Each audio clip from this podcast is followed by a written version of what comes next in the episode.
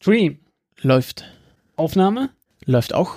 Der Slack. Der Slack-Chat, der füllt sich langsam mit Zuhörern Sehr schön. und Zuhörerinnen. Wie sieht's mit Tee und Kaffee aus? Ähm, Ich habe hier einen, ich habe hier den, den ödest möglichen einfachen Schwarztee und noch ein Earl Grey, der auf mich wartet. ich bin, ich bin heute ein Rebell und trinke jetzt abends einen Frühstücksdrink. Ähm, ja, so heißt dieses Getränk Oh. von, von, der- von irgendwie aus dem Rewe. Ähm, ja, ist ganz nett, ist nicht so sauer. Also ich mag das nicht, wenn so, so Säfte so wirklich so ganz sauer sind. Aber der ist sehr angenehm. Wie ist das, wie ist der Status der Fenster?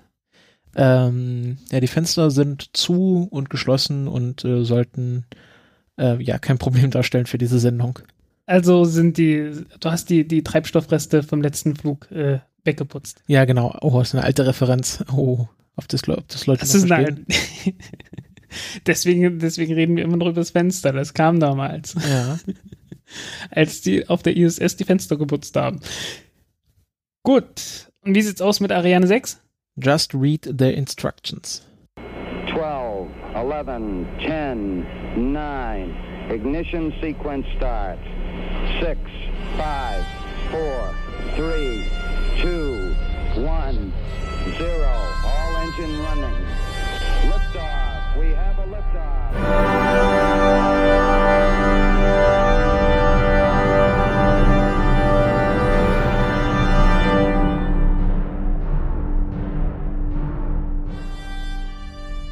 Countdown Podcast Folge 44. Ich begrüße mit mir im digitalen Podcasting Studio des Countdown Podcast den Frank Wunderlich Pfeiffer. Hallo Frank.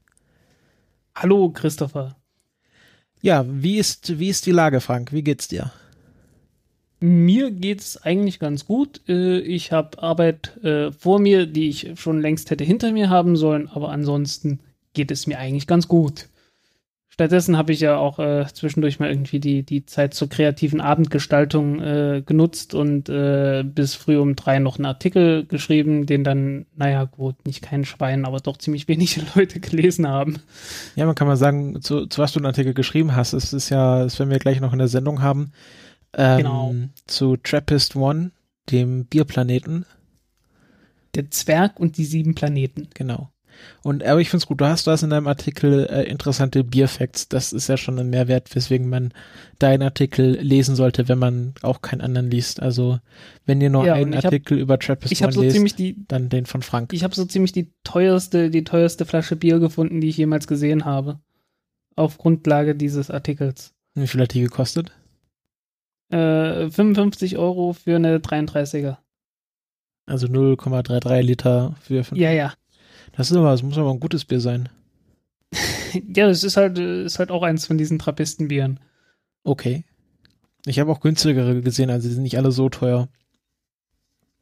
Ja, äh, das, das billigste war irgendwie, ich weiß nicht, 2 Euro oder so. Ja, Aber es sind halt alles so, kommt alles so von diesen Trappistenmönchen. Und äh, irgendwie, irgendwie machen die nicht allzu viel. Ich weiß nicht, ob das alles Mönche sind heutzutage noch, aber da kam es zumindest mal her. Mhm. Ja, ähm, wie ihr vielleicht schon gesehen habt, äh, in, in eurem Podcatcher auf Twitter oder auf unserer Webseite, äh, wir haben ein neues Design. Äh, mehr Rakete.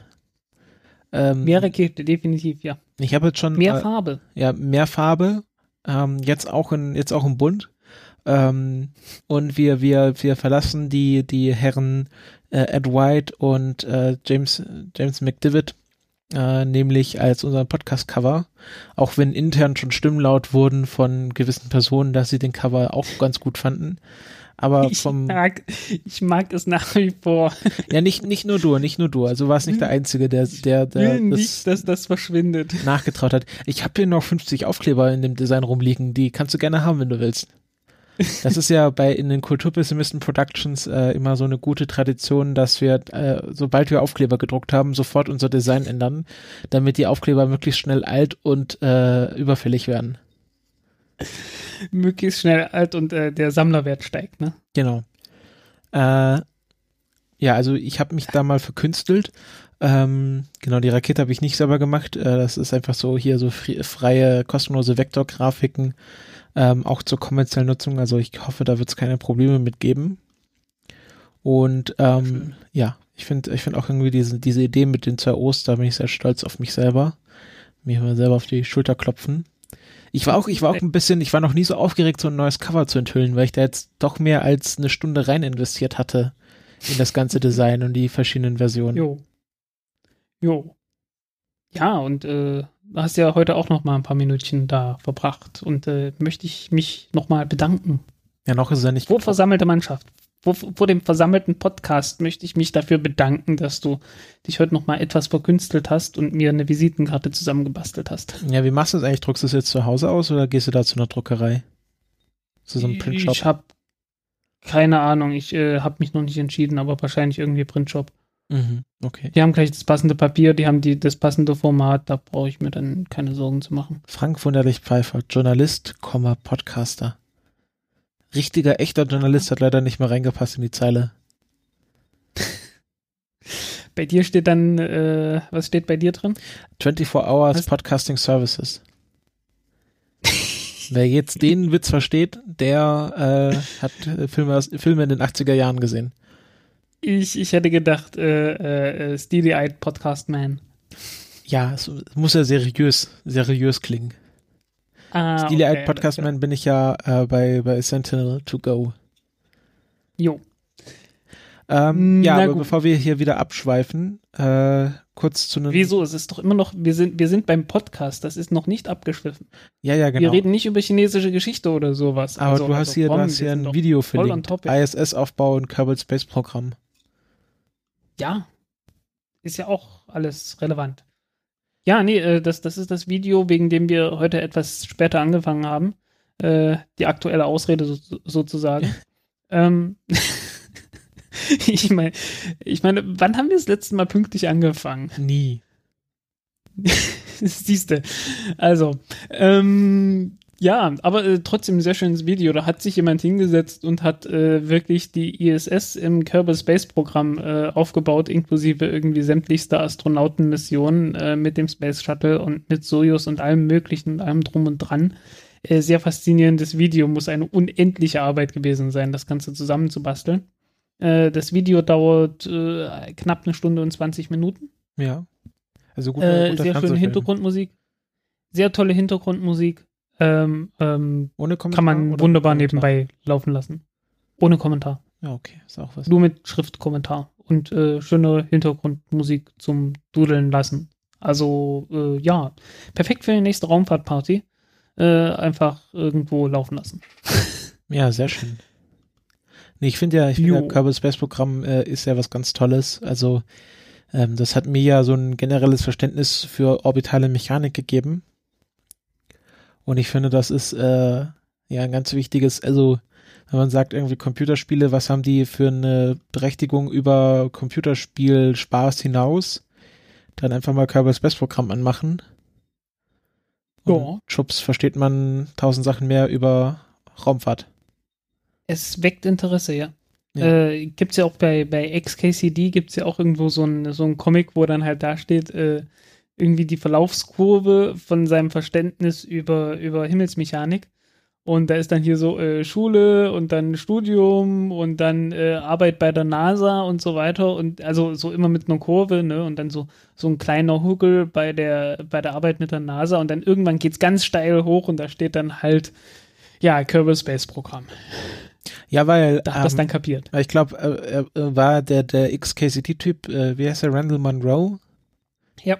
Der, ähm, der war doch, glaube ich, bei der Robotik bei der NASA, oder?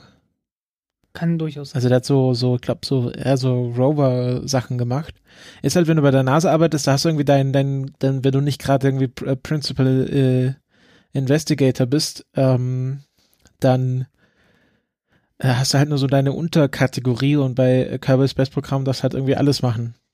Du hast auch irgendwie Fliegen und Docken und Missionen designen und du bekommst dann einen schönen Überblick über alle Bereiche der Raumfahrt. Jo, Ähm, wo du gerade äh, XKCD ansprichst, äh, ich muss mich noch für ein Geschenk bedanken. Also ich hatte ja schon vor ein paar Folgen erzählt, dass ich, äh, dass mir jemand einen Laserthermometer geschickt hat und ähm, jetzt äh, dass du ausgiebig benutzt hast. und auseinandergebaut habe. Ähm, ja, also es war sehr interessant, das mal auch auseinanderzunehmen und sich die einzelnen Komponenten anzuschauen, also wie man das halt als äh, braver Nerd macht. Ähm, und es hat mir jemand auch ein Buch geschenkt, nämlich The Thing Explainer von Randall Monroe. Also die, äh, die Welt in den, glaube ich, 100, also mit nur die 100 häufigsten Begriffe der englischen Sprache erklärt. Dann geht's halt auch um Raumfahrt und dann gibt's halt die Upgoer 5. 1000 häufigsten oder so. Ich glaube 1000, okay. Also die Upgoer Ja. 5, also die Saturn 5 und dann irgendwie äh, Breathing Air und solche Sachen. Also es ist sehr interessant. Es wird irgendwie, keine Ahnung, äh, Kameras werden erklärt, äh, Kontinentaldrift. Äh, ich muss noch schauen, wo ich Ja, das die, hingelegt die, habe. 10, die 10, 100 meist genu- genutzten Wörter. Die, wie viel? 10, 100. 1000, also 10.000. Weil, weil 1000 gehört nicht dazu. Genau. Äh, genau, Fire comes out here. Group of stars named after pre pretend horse, also Pegasus. Lines we draw to help us remember stars. Cool Rock, Ja. Hot Rock, Landing, Land going away. Das ist sehr schön. Ähm, big words that tell what this book is. Thing Explainer. Und ich finde auch sehr schön, ähm, in, in, in der Danksagung, ähm, wie man das Wort Ehefrau, also Wife, umschreibt. Strong Ring Bearer. Nicht schlecht. Nicht Ja. schlecht. Also es ist ein sehr schönes Buch. Kann ich auch, gibt's auch auf Deutsch, also auch für jüngere Kinder, die, noch kein Englisch können. Es gibt's auch mit den tausend häufigsten Begriffen der deutschen Sprache. Und ist ein sehr schönes Buch. Ich habe ja natürlich auch das Word. F-Buch, das habe ich aber noch nicht komplett gelesen. Okay. Ich habe die beide noch nicht. Irgendwann mal vielleicht. Kann ich die ja mal mitbringen. Die sind wirklich sehr schön. Ja. Äh, ich habe hier noch Annual Compendium of Private Space Transportation. Was ist denn das? Das ist etwas, das ist mir äh, vorhin gerade eben erst kurz bevor wir angefangen haben, in die, in die Timeline von Twitter gespült worden. Äh, und das ist wohl sowas wie eine Übersicht über, äh, über die private Raumfahrt derzeit für, das, für dieses Jahr. Was äh, die FAA, also die, die, äh, die Luftfahrtregulierungsbehörde von Amerika jedes Jahr rausbringt. Und äh, das sind äh, schlappe 240 Seiten und äh, ich hatte nur ein paar Minuten Zeit, mir das mal ganz kurz an, anzuschauen. Ähm, ja, guckt einfach mal rein, das sieht gar nicht mal verkehrt aus. Federal gesagt, Aviation sind, ich habe keine Ahnung, wie, wie gut oder schlecht das jetzt ist, aber äh, sieht doch sieht doch sehr gut aus. sind viele lustige Bilder auf jeden Fall drin. Das ist ja schon mal nicht schlecht. Es ist nicht nur Text. Ja. Wie gesagt, also äh, diesmal ist es genau umgekehrt wie sonst. Äh, normalerweise kommt alles, was über was wir reden wollen, erst kurz nachdem wir fertig sind raus. Diesmal war alles irgendwie kurz davor. Äh, und ich habe jetzt keine Zeit gehabt, mir darüber irgendwie eine, eine Meinung zu bilden. Also guckt einfach mal rein. Ich fand es interessant. ja, Sehr schön. Ja, das sieht sehr interessant aus. Ist auch gut gemacht, auch wenn manche Grafiken nicht sehr gut aufgelöst sind. Ja, Ja. nicht wirklich, äh, keine Ahnung. Äh, witzigerweise kam das von einem Twitter-Account über chinesische Raumfahrt. Hm. Irgendwie zu mir reingetwittert. Ja, irgendwie die USA, die fällt so langsam auseinander. Da müssen die Chinesen mal helfen. Ja, so ungefähr. Wird Zeit, dass von die USA enteignet wird. Ähm, Jo, Also, ja, Ton an, das gibt's ja nicht. Was haben wir dann noch im Aufwär in der Aufwärmphase? Ach ja, Kommentare. Wir haben ein paar Kommentare bekommen und die Sträflicht vernachlässigt. Äh, noch Äh, zu ja, Folge tut 2. mir sehr leid. Also von der von der letzten Folge, das, das Kommentar hatte ich gesehen, von der vorletzten, das hatte ich übersehen. Genau, von der Folge Das tut mir 42. sehr leid. Galileo Uhren ticken nicht richtig. Hat äh, Jim B. Ähm, nochmal eine Dokumentation über ähm, das Mondauto empfohlen. Heißt Moon, äh, Moon, Moon Machines oder Mondmaschinen. Ähm, kann man leicht per Google finden, meinte er. Eine Miniserie mit sechs Folgen über Kann ich die bestätigen. Lunar Rover. Kann ich bestätigen, findet man sehr leicht. Moon Machines, einfach, einfach googeln und äh, äh, findet man.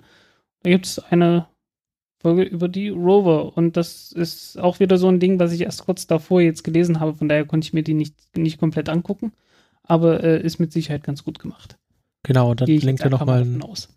Verlinkt er noch mal ein Video, die Aussprache von Akatsuki oder Akatsuki. Akatsuki. Akatsuki. Hm. Akatsuki, also das O wird anscheinend auch gerne mal verschluckt im Japanischen, also Akatsuki. Äh, Ja. Genau, das ist der, was war nochmal Akatsuki? Äh, das ist die Venussonde. Ach so, ja, stimmt, genau. Riesenwellen, ich erinnere mich. Ähm, und dann von Jo. der letzten Folge von unserer Rechnerei, wo ich ja erwartet habe, dass alle gesagt haben, was soll der Scheiß, hört auf damit. Ähm, aber wir haben eine, einen Kommentar von äh, Namen nicht weiter genannt, soweit ich das hier sehe, bekommen. Also, äh, hier steht einfach kein Name. Ähm, und da wird nochmal ein paar Fragen an, an diese Rechenaufgabe gestellt. Das hat der Frank auch schon beantwortet. Schaut einfach nochmal einen Blogpost von Folge 43. Ähm, vorzulesen dauert mir zu lange. Ähm, hier steht auch schon gerne mehr davon. Ähm, okay, gut. Ja, Werden ich wir im Hinterkopf behalten. Was heißt hier, was heißt hier nichts vorbereitet? Äh, ja, ich habe leider keine, keine Rechnung dazu vorbereitet. Das ist doof von mir gewesen, aber äh, irgendwie, ich hatte nicht die Zeit. Ja, Das tut mir genau. leid, aber ja. Egal. Ja. Ähm, Genau, es wird auch nochmal ein Video von Scott Manley erklärt, äh, der äh, nochmal die Raketengleichung erklärt. Genau, Scott Manley ist auch immer guter Anlaufpunkt für solche Sachen. Der macht das auch mal Ja. sehr schön mit Video und anschaulich. ja, und Scott Manley äh, war ja auch der Typ, der das Video vom ISS-Aufbau äh, verlinkt hat. Klingt halt okay. Und ja, äh, und, und der meinte halt auch schon, Wahnsinn, das muss eine riesengroße Arbeit gewesen sein. Und das, äh, wenn der das sagt, dann kann man das durchaus glauben, weil der äh, macht ja öfters mal Livestreams, in denen er irgendwie in Kerbal Space Programm irgendwas zusammenbastelt. Und äh, wenn der das sagt, dann sollte man dem glauben, dass das ein unendlicher Aufwand gewesen sein muss, das alles da hinzukriegen. Also, ja. Jo, also äh, unbedingt, äh, unbedingt mal angucken, dieses Video. Und äh, wenn es nur als Hintergrundbeschallung oder so dient, äh, selbst die Musik ist, ist, äh, ist wirklich toll. Also, ähm, ja. Okay. Wie gesagt, deswegen ist es heute etwas später geworden. Ja, das merken die, das merken ja die Leute, die das im Podcatcher hören, gar nicht. Das merken die nicht, aber äh, ja, Die merken nur, wenn ich wieder ein bisschen schlampe und die Folge nicht rechtzeitig schneide, dann merken die das. das, das kann sein. Also vielleicht muss ich die Folge jetzt ein bisschen später rausbringen, damit auch die Leute verstehen, die das jetzt zeitsouverän hören, warum, warum die Folge später gekommen ist. Also ich schaue mir erst dieses Video an und dann schneide ich die Folge, damit das sich dann wieder ausgleicht. Okay, Okay. gut, machen wir das so.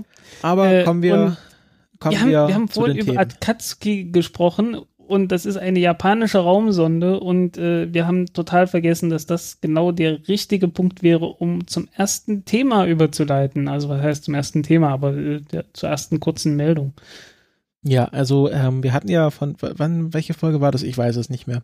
Ähm, also jedenfalls Vorletzte oder vorvorletzte oder vor so. ein paar Wochen startete ja die, wie du meinst, die kleinste ähm, orbitalfähige Rakete der Welt zurzeit. Ja, Genau, also die, äh, wie, wie heißt die eigentlich? SS 5, äh, 520-4. Irgend Äh, sowas, ja, das war irgendwie eine komische Bezeichnung. Das sollte auch eigentlich, äh, eigentlich sollte das äh, der einzige Versuch sein. Also geplant war einfach bloß, das Ding wird gestartet und dann, ja, hm, Und die ist wirklich haben wir mal nicht- gezeigt, dass wir es können. Wie, wie groß ist denn die SS 520-4? Also die ist wirklich sehr klein. Die ist sehr, sehr klein, ja. Ähm, Es ist eigentlich bloß so eine, Hö so eine Höhenforschungsrakete, wo man halt noch eine dritte Stufe oben drauf gebastelt hat. Und äh, ja, und einen, einen drei Kilo schweren Satelliten. Und äh, ja, die hier ist halt beim steht letzten 4 Mal Kilogramm. gescheitert. Ja, ich glaube irgendwie 4 Kilogramm ist die offizielle Nutzlast, aber der Satellit wiegt 3 Kilo oder irgend so. Das sind drei U, also drei Ein- CubeSat-Einheiten großer Satellit. Ja. Kann in einen Jedenfalls 180 kein einziger. Kilometer auf 1500 Kilometer Orbit mit einer Inklination von 31 Grad bringen. Ja, äh, damit ist die, die Rakete übrigens ziemlich ineffizient. Äh, die bringt so ein bisschen mehr als 0,1 Prozent äh, der eigenen Startmasse in den Orbit. Äh, typischerweise hast du deutlich mehr als 1 Prozent. Genau, und die kann halt auf so einem Oder halt mobilen, Prozent. mehr oder weniger mobilen Launcher gestartet werden. Also die ist dann so in so ein, also das, der, der Launcher ist größer als die ganze Rakete. Ja. Und ähm, wie auch bei der Super Strippy schon, die ja auch gescheitert ist. Du erinnerst dich? Ja, ich erinnere mich. Sehr gut, ja. Ähm, und das will jetzt die JAXA, und das ist die eigentliche Meldung, nochmal probieren. Also du meintest schon, das sei, sei ich der einzige Test dieser Rakete gewesen, aber die JAXA ähm, möchte in einer Public-Private Partnership, wo äh, auch der größte Teil der Kosten von privaten Firmen getragen wird, soweit ich das hier verstanden habe, bei dem ähm, Nikkei Asian Review Artikel. Soll auch von privaten Kom äh, Firmen getragen werden, aber die JAXA will auch ein Ge Geld dazu steuern. Das soll jetzt noch dieses Jahr ein zweiter Start erfolgen. Jo. Aber äh, man, man darf jetzt auch nicht aus den Augen verlieren, äh, das Ding wird jetzt irgendwas um die 3 Millionen äh, US-Dollar kosten, so plus minus. Ja, hier steht's äh, zwischen 2,64 und 4,4 Millionen pro Stadt. Ja, was äh, eigentlich ein totaler Wahnwitz ist, ne? Dafür, dass das Ding irgendwie 4 Kilo in, in, äh, in Orbit bringen kann. Naja, ich glaube, das ist erstmal so Testkosten. Also wenn die dann halt serienmäßig entwickelt wird, wird sich das wahrscheinlich dann wieder rentieren. Mm, Nicht Oder was wirklich. meinst du? Nee, glaubst du nicht? Also äh, die, die drei Kilo sind, du müsstest die, die Kosten viel weiter runterbringen, damit sich das in irgendeiner Weise lohnt. Ähm, ich meine, äh, du kriegst für 5 Millionen äh, Dollar demnächst die, die Electron-Rakete von Rocket Labs und die bringt mal eben so 200 Kilo in den gleichen Orbit. Und nicht nur vier. Also, äh, das ist einfach, äh, ja, das ist halt wirklich bloß so ein Stunt im, im Prinzip. Viel mehr ist es nicht. Okay. Äh, na dann, äh, Ja, aber, aber warum wollen sie es dann nochmal probieren, wenn, wenn, wenn es sich Weil sie nicht es zeigen, weil sie es beweisen wollen. Okay. Ganz einfach.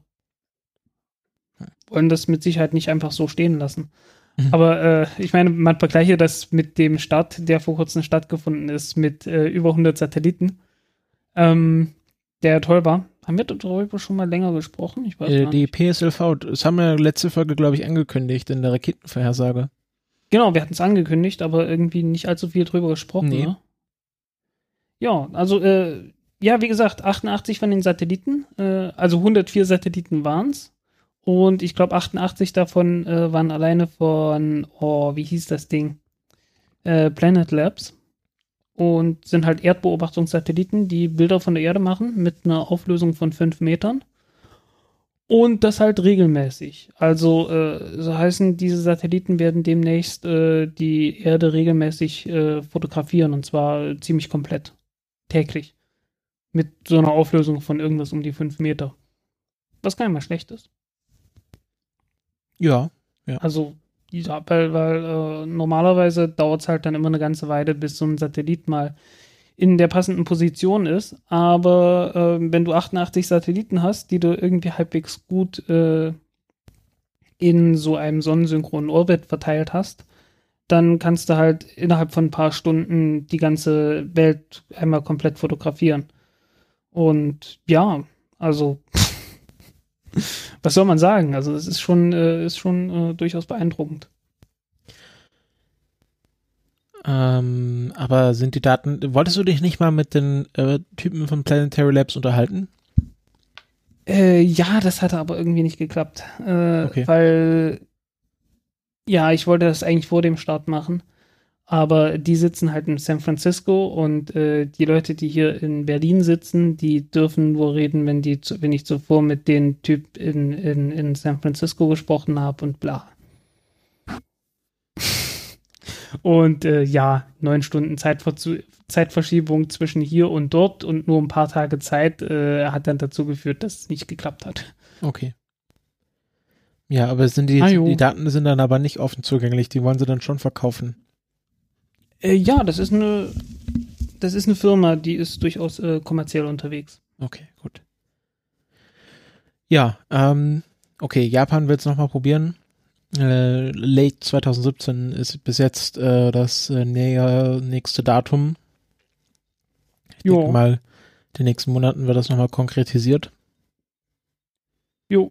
Äh, was ist übrigens passiert? Äh, die, die Daten sind nach der, nachdem die erste Rakete durchgebrannt, also äh, äh, durchgebrannt ist, also ausgebrannt ist, äh, ist die, äh, ist die Telemetrie ausgefallen und daraufhin hat man gesagt, okay, wir lassen es sein.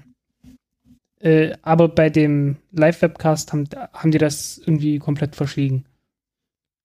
Ja, weil der Live-Webcast von der, von der, Der war nicht von der JAXA, nee, aber Genau. äh, da gab es immer so, da gab immer so Ansagen. von irgendwelchen Leuten. Auch auf Englisch.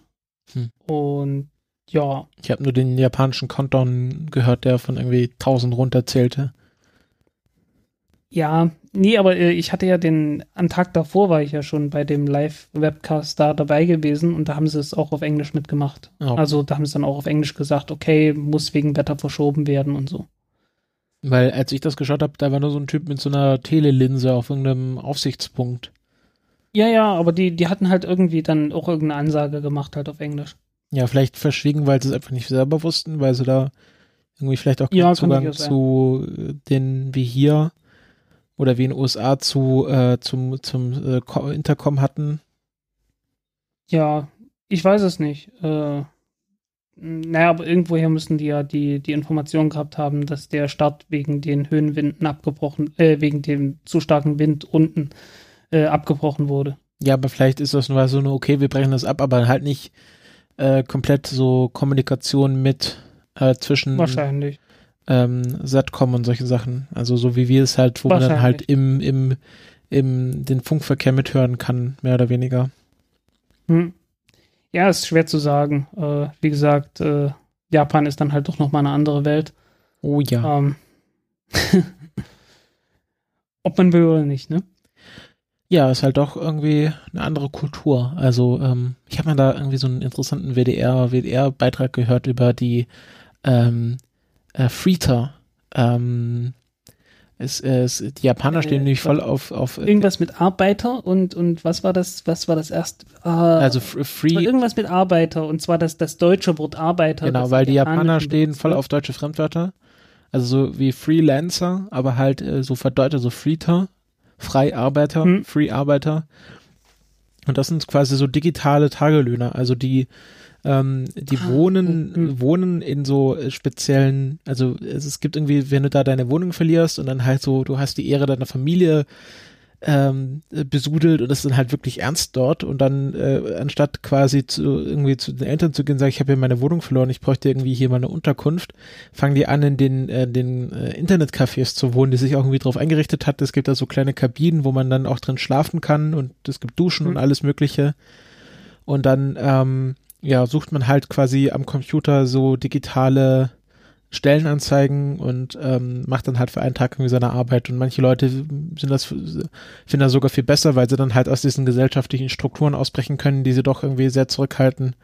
Ich muss das mal raussuchen. Das war ein sehr interessanter Beitrag, aber ich glaube, der ist schon wieder offline. Das war so WDR. Ich weiß nicht, wie lange die den online la lassen. Ja, aber äh, hatte ich schon früher mal gehört. Also wenn man, wenn man nach dem Begriff Freeter sucht, dann sollte man. Äh, Gibt ja auch mittlerweile äh, ganze, ganze Romanreihen dazu. Also irgendwie so eine richtige Kultur, die Genau, sich dort also es gebildet hat. Es gibt mindestens einen Wikipedia-Eintrag. Ah, okay. Mindestens. Also ich finde finde die japanische daher- Kultur äh, sehr spannend. Also wie die auch, die haben ja auch ihre ganz eigenen Probleme mit Überalterung und äh, da ist irgendwie auch nochmal ein ganz großer Absatz mit VHS-Kassetten, weil die früher mal, also irgendwie, ich hatte noch so das Gefühl, ja, Japan, das war ja irgendwie so das technologisch fortschrittliche Land. Irgendwie so Cyberspace und Hightech. In den 80er Jahren, ja. Genau, da sind sie irgendwie stehen geblieben in den 80er Jahren. Auch in der Musik. Ja. Also da, da ist mir das echt das erste Mal aufgefallen. Irgendwie in der Musik, als ich das erste Mal japanische Musik gehört habe, äh, kam mir echt vor wie, ja, 80er Jahre, noch ein bisschen überdrehter, ein bisschen weiterentwickelt, aber im Prinzip immer noch 80er Jahre. Und was ich jetzt auch gesehen habe, äh, was ich sehr lustig fand, es gibt irgendwie so ein, so ein äh, japanisch-amerikanisches YouTube-Pärchen, äh, die so ein Video gedreht haben, wie man in japanischen Apartments lebt. Also, dass man sich im Supermarkt solche Stützen kaufen kann, die man an die Schre äh, quasi zwischen Decke und Schrank schraubt, so dass der Schrank beim Erdbeben nicht umfällt. Und ähm, Was ja hilfreich ist. ja, und äh, wie man halt, äh, es gibt extra so, so, so, so, wie so Deo-Steine, aber für den Spiegel, damit der Spiegel nicht beschlägt. Und äh, irgendwie alles sehr lustig. Ich muss das auch, ich, ich verlinke das mal alles in den Shownotes. Jo. Äh, es gibt einen, äh, einen Artikel von 2001 zu dem Thema von der Japan Times. Ah, okay. Wahrscheinlich dann auch noch ältere, wenn man irgendwie noch weiter sucht. Ja, aber der, der, das Radio-Feature war halt auch sehr schön, weil halt irgendwie auch atmosphärisch Jo. kann man da ja im Radio noch mal ein bisschen mehr vermitteln. Ja, mit Sicherheit. Okay, Jo. zu Japan. Wir haben den Japan, wir haben heute alles in Blöcke aufgeteilt. Jetzt der Japan-Block ist abgeschlossen. Und jetzt kommt der äh, fragwürdige Äh. Wissenschaft-Block. Ja, machen wir es mal so. Jo, äh, in dem Fall hat sich wieder die, die NASA irgendwie, die NASA hat sich irgendwie sehr viel geleistet diesmal. Äh, warte mal, dann, dann, dann ziehe ich doch de, den letzten NASA-Teil dann auch noch mir hier in diesem, in diesem Block rein. Ganz kurz. Nee, stopp, falsch. Jetzt richtig. So. Ähm, ja, wie gesagt, ich habe mir eine Nacht um die Ohren geschlagen, äh, nachdem die NASA eine Pressekonferenz gemacht hat und gesagt hat, hey, wir haben hier sieben Planeten gefunden. Und ähm, ja, okay, stellt sich raus, das Ganze war organisiert von Nature und weil ich nachlässig war, habe ich nicht mitbekommen, dass äh, ich das hätte verfolgen können und schon am Tag davor gewusst, halt, äh, hätte wissen können. So. Ähm, ja, soll heißen, was, das, was ist dann passiert? Also mir wurde halt gesagt, du, äh, die NASA macht am Mittwoch oder was das war, eine Pressekonferenz. Ich habe keine Zeit, willst du mal angucken? Ich habe gesagt, ja, weil, hm, ist halt, ne? Kannst mal wieder einen Artikel drüber schreiben. Okay, Geld. mal gucken. Ja, genau so. jo. Sonderlich viel erwartet man ja leider schon nicht mehr bei der, Sa bei der NASA, ne? äh, und dann war dann halt die Ankündigung, okay, wir haben irgendwie Exo äh, einen, einen Stern mit sieben Planeten gefunden.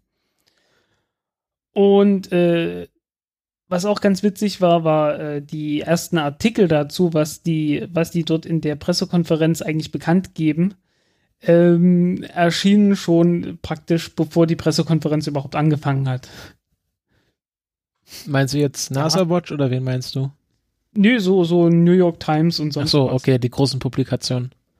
Ja, ja, also die, die, die ersten Zeitungsartikel erschienen schon, bevor die überhaupt auch nur vorgestellt hatten, wer da zur Pressekonferenz eingeladen ist. Also, also quasi äh, Sekunde eins, nachdem die Sperrfrist gefallen ist, Genau, äh, kamen die Artikel. genau. Und die haben halt die, die Pressekonferenz halt äh, ja nicht äh, halt wirklich bloß, also den, den Anfang der Pressekonferenz auf diese, auf diese Sperrfrist gelegt. Okay, umgekehrt ist natürlich auch dämlich, ne? Also man kann, die, Weil man kann die Sperrfrist nicht danach hinlegen, weil das wäre ja, also ans Ende der Pressekonferenz legen wäre völlig wahnsinnig. Ja, weil dann zwischendurch halt ganz schnell jemand einen Artikel zusammenschreiben kann. Genau. NASA gibt bekannt, ne? Und jeder, der sie, jeder, der dann halt die, von der Sperrfrist nichts gehört hat, veröffentlicht dann einfach die Nachricht, weil wir haben ja gerade bekannt gegeben, ne? Ja, okay, habe ich gesehen, dann habe ich mir gesagt, okay, äh, ich kann jetzt hier keinen aktuellen Artikel mehr dazu schreiben, weil es hat jetzt eh schon die halbe Welt irgendwie rausgeblasen. Äh, DPA auch, also die Deutsche Presseagentur, also mh, ist halt so ein Phänomen, wenn du dir Zeitungsartikel und so, so halt äh, irgendwie Nachrichten anguckst, schreiben ja immer alle Leute das Gleiche. Das liegt daran, dass die deutsche Presseagentur halt irgendeine Meldung raushaut und äh, dann, äh, wenn du dann in die Artikel reinguckst, ganz unten stehen dann ja immer so zwei Kürzel, die auf den Autor hindeuten. Und da steht dann immer so DPA und irgendein Kürzel aus zwei bis drei Buchstaben. Ja, das ist dann halt irgendwie der Redakteur oder im besten Fall Praktikant, äh, der das dann ja, irgendwie also das, das sind schon Redakteure. Also bei, bei uns sind es immer Praktikanten sind auch Redakteure, halt schlechter Ja. bezahlt. Okay. Ähm, ja, und was die dann halt machen, ist, die nehmen die DPA-Meldung, äh, ordnen die ein bisschen neu an, äh, setzen ein paar eigene Sätze dazu oder dazwischen oder so und äh, ansonsten halt wird das mehr oder weniger komplett übernommen. ja. Ähm, ja, und da war mir halt klar, okay, es lohnt sich jetzt nicht hier irgendwie eine kurze Meldung bloß dazu zu schreiben. Und dann habe ich halt angefangen zu recherchieren. Ich habe geguckt, okay, wo ist hier die, wo, wo ist die, die Veröffentlichung eigentlich dabei gewesen? Also das, das eigentliche Paper, was da veröffentlicht wurde dazu, habe mir das durchgelesen. Dann habe ich mal geguckt, okay, was schreiben so die anderen? Was äh, schreibt die Twitter-Timeline so darüber? Und äh, ja, ich denke, da ist äh, ganz nett was bei rumgekommen. Also äh, die, der Hinweis auf das Bier ist halt auch über Twitter zustande gekommen. Zum Beispiel. Ja. Würdest du denn mal kurz für die Leute, die die letzten paar Tage unterm Stein gewohnt haben, kurz zusammenfassen, was genau entdeckt wurde. Hätte ich mal machen sollen, ne? Okay, also ich habe, wie gesagt, ich habe einen Artikel dazu geschrieben, der heißt Der Zwerg und die sieben Planeten. Kommt daher, man hat um einen roten Zwergstern äh, sieben Planeten gefunden. Und äh, der Stern heißt Trappist 1. Äh, eigentlich heißt er gar nicht Trappist 1, sondern der hieß ursprünglich mal ganz anders. Und ich äh, verzögere jetzt hier ganz kurz, weil ich kurz nachgucken möchte, wie die Bezeichnung war. Die Bezeichnung ist äh, 2 Mass J 230629280502 Ah, cool, da lese ich gerade einen Roman zu. nee, ich, äh, ganz kurz, bevor, bevor du das weiter erzählst, ich lese gerade für meine Hausarbeiten einen russischen Science-Fiction-Roman äh, von 1957, mhm. also der quasi zeitgleich zum Sputnik veröffentlicht wurde. Okay. Ähm, und dort ähm, bereisen die quasi auch so ferne Sterne, dass die nur noch solche Seriennummernbezeichnungen haben. Und ja. da, also so irgendwie, die machen sich auch gar nicht mehr die Mühe, die Sterne zu benennen, sondern äh, auch in, in, in den Büchern heißen die dann so. Ja, ja, das ist, äh, ist ja auch klar. Ich meine, es gibt unendlich viele äh, solche kleinen äh, roten Zwergsterne äh, und also rote Zwerge und sonst was. Und ja, hm, ist halt so, ne? Und mhm. sobald so ein Stern irgendetwas Besonderes hat, dann äh, kriegt er meistens noch mal irgendeinen anderen Namen.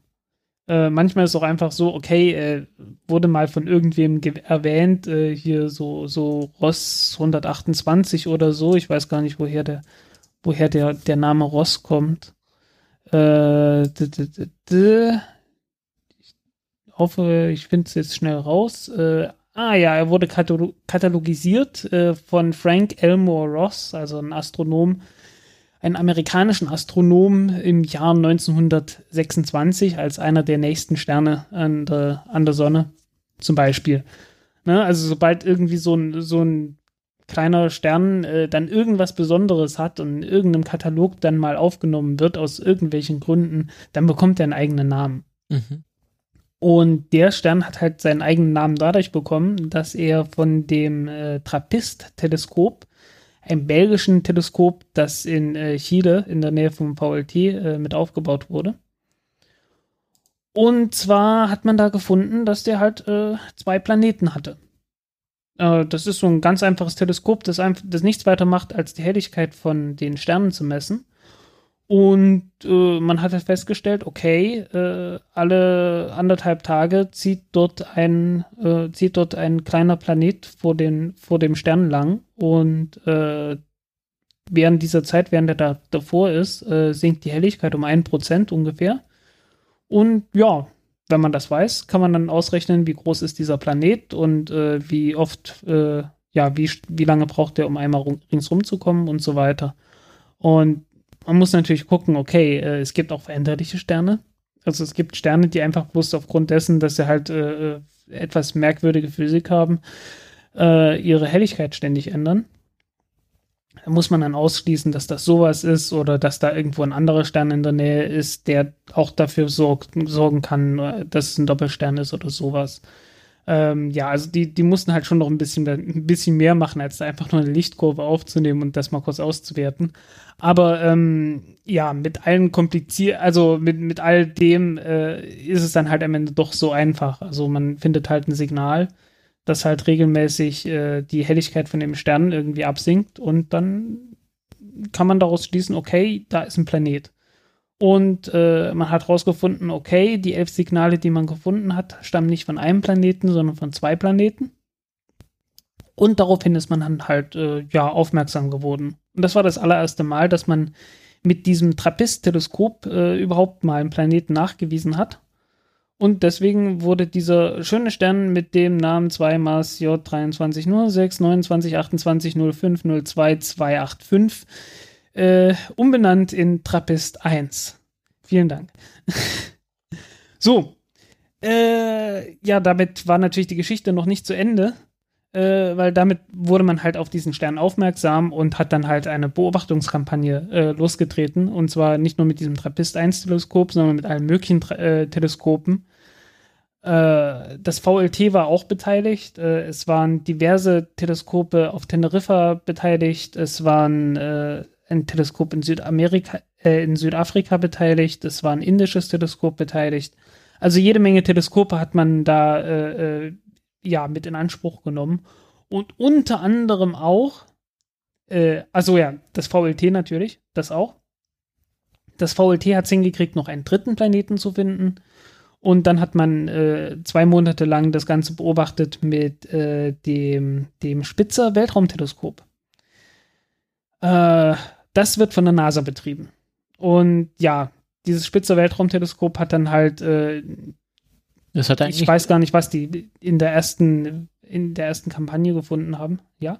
das ist ja eigentlich schon außer Betrieb. Also das funktioniert da noch nicht mehr ganz so richtig, sondern ist ja mehr Ja. so äh, in Rente, in äh, Altersteilzeit. Genau.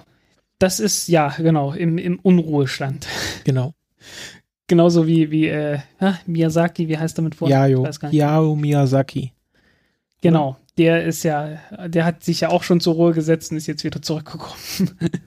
Mal wieder. Nee, äh, das, ist, das ist eigentlich ein, ein- ein Infrarotteleskop. Ähm, und zwar eins für den fernen Infrarotbereich. Äh, und das Problem am fernen Infrarotbereich ist, äh, das ist Wärmestrahlung. Und zwar Wärmestrahlung, die auch von äh, Gegenständen ausgesendet wird, die wir eigentlich als äußerst kalt bezeichnen würden.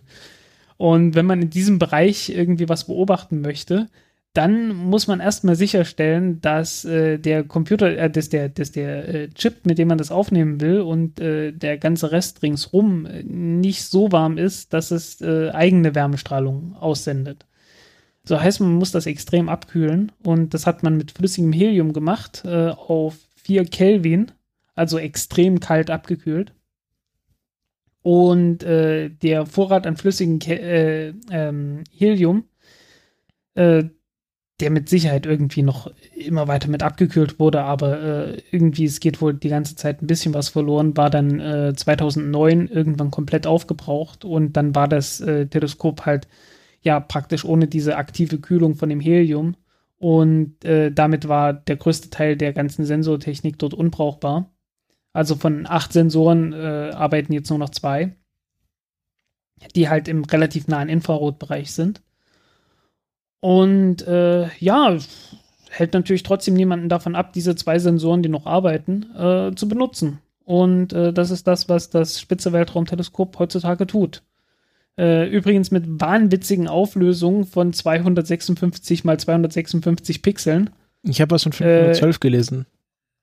512? Nö, ich hatte 200, 256. Äh, äh, warte kurz. Ich glaube, ich habe es in deinem. Okay, dann ist es falsch. Ich glaube, es war sogar Ja. in deinem Artikel, wo ich das gelesen habe. Ja, ich glaube, da hat doch keiner weiter was drüber geschrieben sonst.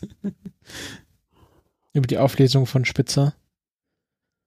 Ja, ähm, also ich hab's hier drinne stehen, auf der zweiten Seite letzter Absatz. Ja, ich, äh, genau, 256. Jo. Äh, mit anderen Worten, die Auflösung ist sogar etwas schlechter als die erste Webcam, die ich hatte. Hm. Äh, ich hatte mal so eine, so eine Schwarz-Weiß-Webcam. Es gab äh, äh, die allererste halbwegs erfolgreiche Webcam, die man als Webcam bezeichnen wollen würde, war die QuickCam äh, Black, Connectix QuickCam Black and White. Und äh, die hat halt so einen kleinen Chip drauf mit 320 mal 240 Pixeln äh, in Schwarz-Weiß. Angeschlossen übrigens über Parallelkabel. Mhm. Und das Parallelkabel war natürlich nur dazu gedacht, die Daten zu übertreiben, äh, zu übertragen. Und äh, die Stromversorgung musste noch irgendwo herkommen und das war mit einem PS2-Port, äh, an den normalerweise die, äh, die Tastatur angeschlossen wird. Oder wurde zu der Zeit. Okay. Also äh, herrlich, herrlich alte Technik. Hast du die noch oder hast du weggeworfen? Äh, die habe ich jetzt vor kurzem entsorgt. Ah, okay. Aber ähm, glaube ich zumindest, dass ich die entsorgt habe. Ja, äh, sehr merkwürdige Technik damals. Also man, man hatte halt die, die eigentliche Webcam vorne und da war eigentlich nur der, äh, der CCD-Chip und irgendwie so Signalverstärker drauf. Und dann wurde das Signal, und zwar wohlgemerkt das analoge Signal, äh, durch das Kabel an den Paral also an die, an die, an den Stecker zum Parallelport äh, äh, ja, weitergegeben. Und dann wurde es dort an diesem, in diesem Stecker erst vom Analogsignal ins Digitalsignal äh, umgesetzt. was natürlich heißt, dass das ganze Analogsignal irgendwie über anderthalb Meter durch ein Kabel durchgeht, was natürlich überhaupt nicht dazu führt, dass, dass ständig irgendwelche Störungen da reingekommen sind und das Ganze überhaupt nicht danach aussah, als wäre das irgendwie ein altes äh, TV-Gerät mit äh, etwas schlecht ausgerichteter Antenne und so weiter. Also äh, ja, sehr witziges Ding. Äh, gekauft habe ich es damals übrigens tatsächlich, um damit äh, mit dem Teleskop äh, Beobachtungen zu machen, weil man konnte diese komische Webcam äh, durchaus dazu überreden, dass man damit längere Zeit belichten konnte. Und äh, ja. Und damals hattest du auch noch nicht das Problem, dass du dann irgendwann im Bot-Netzwerk joinst und irgendwie Bitcoin meinst, sondern die war noch dumm. Äh, ja, also das war noch ein sehr dummes Ding. also es war eine, war eine sehr faszinierende Technik. Halt alles schwarz-weiß und äh, alles, was du gekriegt hast, waren 64 Grau, Graustufen. Mhm. 50 Shades of Grey. Äh, ja, äh, 64 äh, Shades of Grey. Okay, aber zurück zur Spitze. Bisschen mehr. Zurück zur Spitze. Äh, ja, also mit, mit Spitze, mit dem Spitzer Weltraumteleskop kann man halt immer noch äh, irgendwelche Sterne beobachten und einfach mal gucken, äh, wie stark da halt die, die Helligkeit dort schwankt. Und ähm, ja, so ein roter Zwergstern, äh, wir nennen die rot, aber mh, hm, die rote Farbe ist halt praktisch bloß so das obere Ende des Lichts, das die überhaupt noch ausstrahlen, weil die sind ziemlich kalt. Also äh, das Ding hat eine Oberflächentemperatur von, ich glaube, 2200 Grad Celsius. Äh, 2300 oder so. Also ich glaube, es waren 2550 äh, Kelvin Oberflächentemperatur. Das ist, das ist zwar für, für unsere Begriffe ziemlich heiß, aber eigentlich, äh, eigentlich ist das ein Witz für einen Stern. Es liegt auch daran, dass das ein sehr, sehr kleiner Stern ist. Also äh, hat die Spektralklasse M8. Es geht eigentlich bei den richtigen Sternen nur bis zur Spektralklasse M9. Also äh, das Ding kratzt wirklich so an der Grenze zum Ich bin kein Stern mehr. Beziehungsweise ich bin dann bloß noch ein brauner Zwerg. Äh, hat gerade so genug äh, Masse, um überhaupt noch Kernfusion zu betreiben. Und äh, entsprechend haut das den größten Teil der äh, der Energie und des, der, der Leuchtkraft, also des Lichts, äh, im infraroten Bereich raus. Und von daher ist Spitze da ganz gut geeignet, um halt das zu messen. Haben sie gemacht und äh, ich habe nirgendwo gelesen, wie viel das Spitzer-Teleskop tatsächlich dazu beigetragen hat. Aber ähm, das Spitzer-Teleskop alleine hätte es natürlich nicht hingekriegt. Äh, mit dem Spitzer-Teleskop hätte es noch nicht mal gefunden, dass dieser, dass dieser Trappist-1-Stern überhaupt äh, äh, irgendwie einen Planeten hat äh, weil kann ja nur einen sehr kleinen äh, Bereich des Himmels überhaupt äh, überwachen. Und ähm, ja, also du kannst so ein, so ein Weltraumteleskop wie Spitze wirklich nur benutzen, sobald du einmal weißt, wo du hingucken willst. Und äh, ja, es war halt dummerweise dann doch so, dass die NASA halt diese Pressekonferenz rausgegeben hat und das Ganze so dargestellt hat, als wäre das komplett eine NASA-Entdeckung gewesen und das hätte nur was mit Spitzer zu tun gehabt und äh, haben dann halt so, ja, ein paar andere Teleskope von der ESO, also von der Europäischen Südsternwarte, haben dann auch irgendwo geholfen. Aber so, so richtig, dass das eigentlich so der, der wesentliche Beitrag war, haben die nicht gesagt. Und das war, äh, ja, also wenn man sich das Paper anschaut, ja, ein paar NASA-Mitarbeiter sind auch dabei, aber der allergrößte Teil der Leute, die dort äh, äh, aktiv waren, sind halt von anderswo. Allen voran aus Belgien. Und äh, ja, es war keine Glanzleistung, was die NASA dort gemacht hat. Also äh, man, man sollte sich doch nicht mit fremden Federn so sehr schmücken, wie das hier, wie das hier geschehen ist. Fand ich äh, sehr enttäuschend. Mhm. Ähm, jo.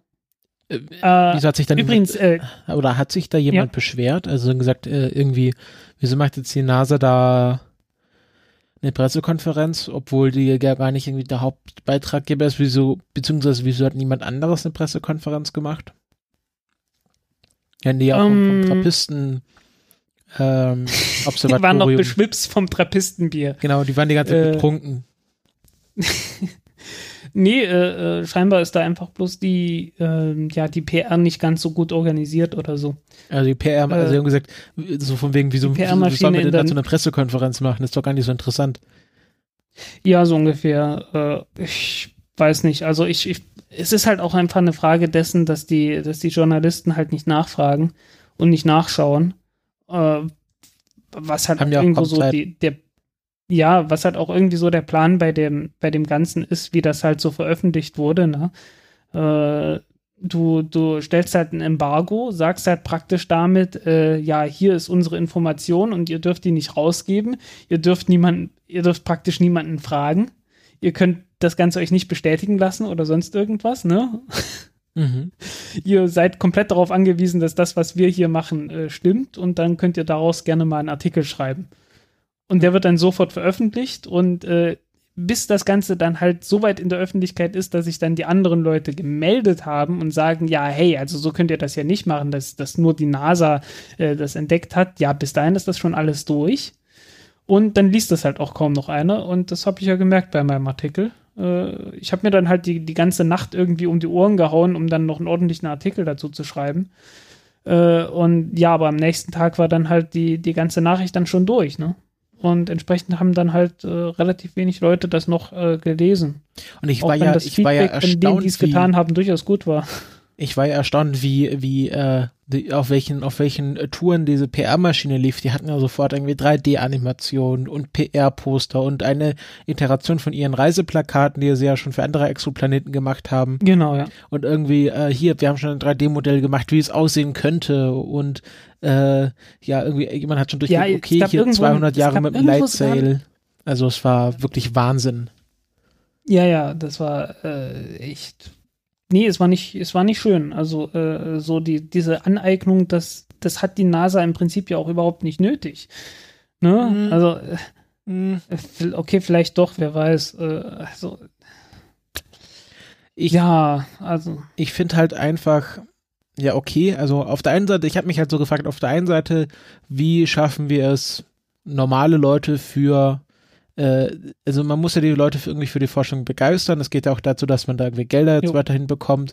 Und es gibt ja irgendwie schon, also glaube ich, bei methodisch inkorrekt haben die das mal sich überlegt, dass solche Veröffentlichungen auch so wie irgendwie, wir haben Wasser auf dem Mars gefunden oder Hinweise auf Hinweise auf Hinweise von Wasser auf dem Mars. ähm, das, Leben auf dem Mars. das ist immer dann, wenn irgendwelche Programme oder irgendwelche Stellen verlängert werden sollen. Ja, ich glaube, die, die NASA ist auch gerade in dem Modus. Und ich glaube, jetzt gerade bei so einem Wechsel zu so einem Präsidenten ist man über jedes Stückchen PR, also ich, irgendwie so, irgendwie das Exoplanetenprogramm, dass das vielleicht ganz schnell gekillt wird, weil das da doch nicht so prestigeträchtig ist. Da muss man halt schön irgendwie eine Pressekonferenz machen, damit auch das auf Fox News äh, berichtet wird, dass es dann auch der Präsident morgens äh, sieht, wenn er dann morgens Fernsehen schaut. Ähm, und dann nicht sofort Ja. irgendwie die NASA komplett defundet. Ja, wer weiß. Äh, jedenfalls ist, ein, ist, ein, ist trotzdem ein total tolles äh, äh, Planetensystem. Also, wenn man dort auf den inneren Planeten stehen würde, was ich nicht empfehlen würde, die Dinger sind immer noch verdammt heiß, weil die sind verdammt nah an dem Planeten dran. Also, der innerste Planet ist ungefähr genauso heiß wie der Merkur. Äh, also, wirklich heiß. Ähm, aber wenn du dort stehst und in den Himmel guckst und dir die Planeten anguckst, äh, die sind dann ungefähr genauso groß wie der Mond. Die, die erscheinen ungefähr so groß wie der Mond. Also du siehst dann richtig Details mit bloßem Auge, ohne irgendein Teleskop oder so. Äh, das ist schon ein geiles Ding. Ja, das ist. Äh, Und die Planeten sind alle so ungefähr ähnlich groß wie die Erde. Äh, wobei, wenn man sich die, äh, die Paper dazu anschaut, also so genau weiß man das nicht. Also die, äh, die, die Unsicherheit, die, die Messunsicherheit ist ziemlich riesig. Also irgendwie so, ja, plus minus 80 Prozent oder so, aber äh, ist schon, also so die, die Größenordnung. Äh, also größer als der Mars, ungefähr so groß wie die Erde, aber größer als der Mars. Und ich sag mal, äh, der Mars hat ein Zehntel vom Gewicht der Erde.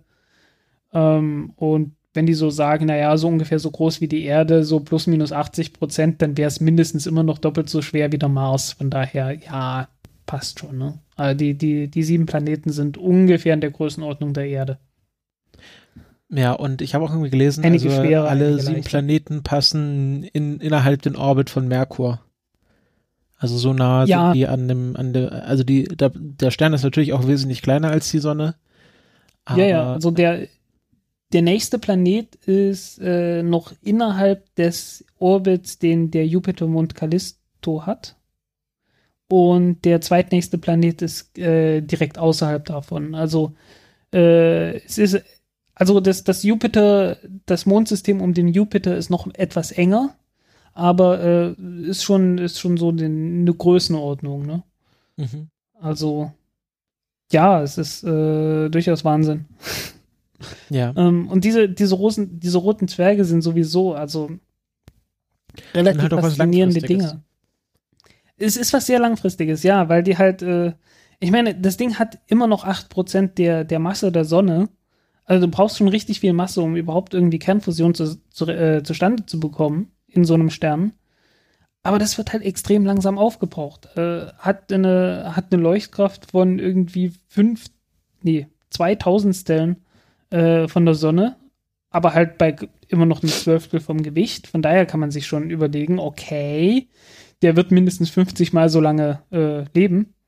Aber tatsächlich äh, ist es noch viel krasser, weil, äh, also die, die leben noch länger, weil äh, im Inneren von so einem, von so einem roten Zwerg, äh, ähm, also es, es steigt dort immer wieder Material vom Kern aus in die äußeren Schichten des Sterns auf und entsprechend kommt immer wieder neues Material von außen mit rein in den Kern.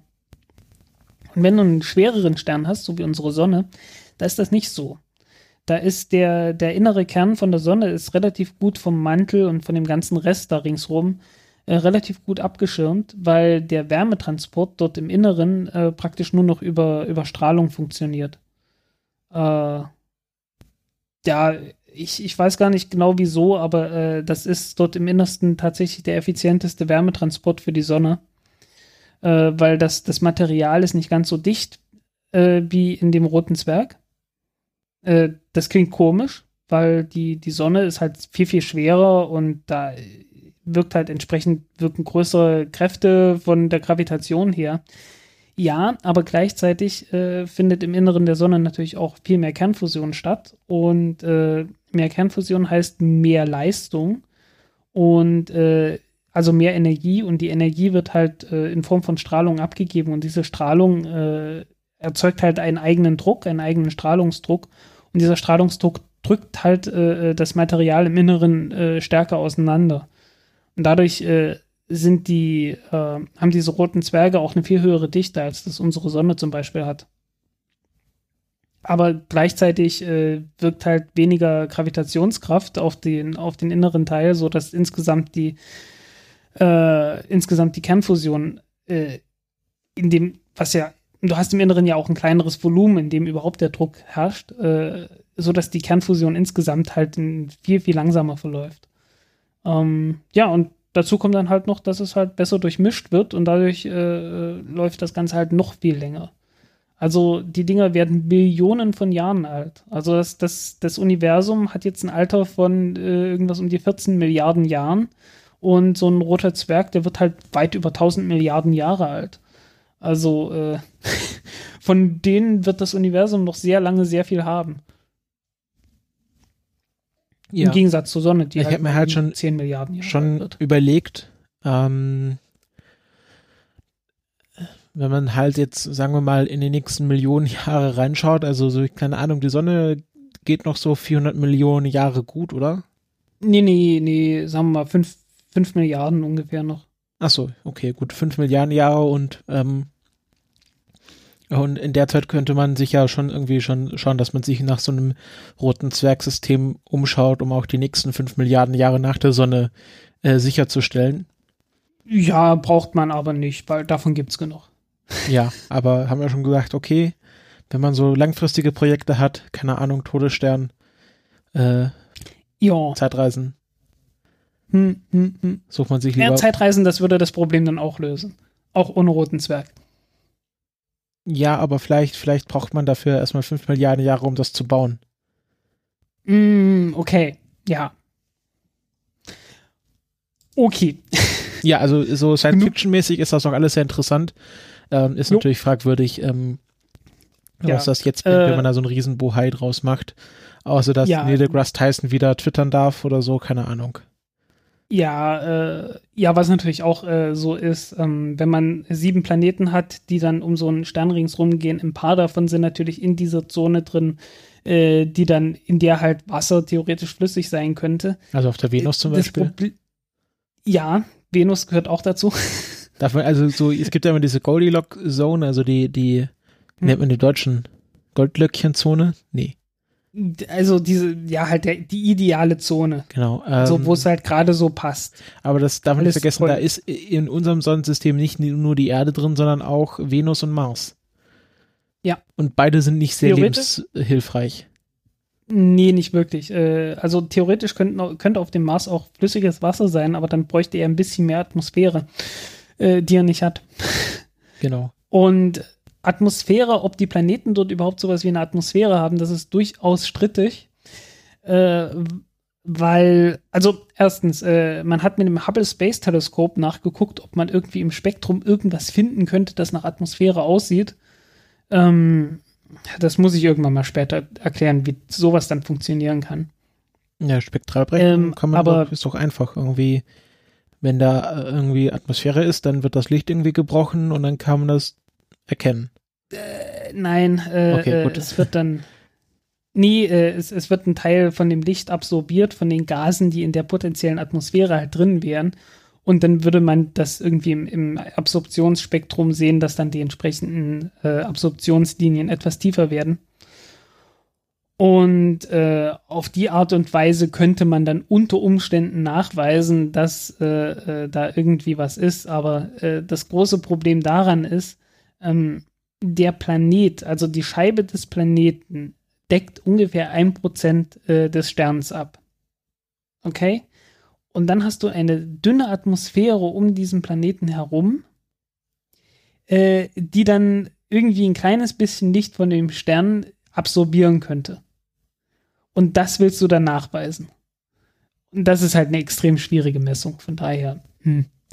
Also es ist nicht klar, dass da irgendwie äh, auch mit dem Hubble Space Teleskop, dass du da irgendwie was Ernsthaftes messen kannst. Also wenn jetzt nicht einer von den Planeten eine ganz extrem ausgeprägte Atmosphäre hat oder so. Ja.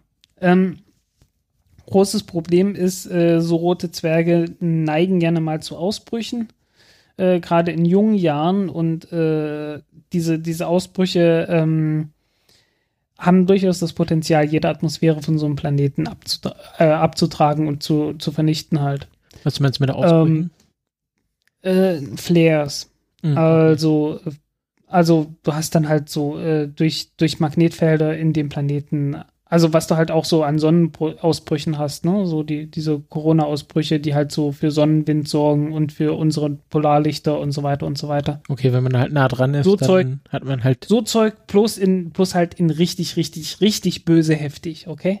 Ah, das ist auch äh, was äh, in hier äh, The Free Body Problem in dem Buch auch vorkommt.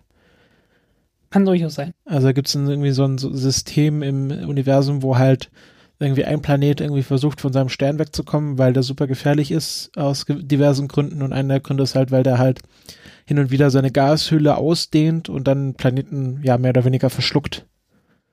Und äh, Äh, ja, nee, nicht so. Okay, nicht so. Anders.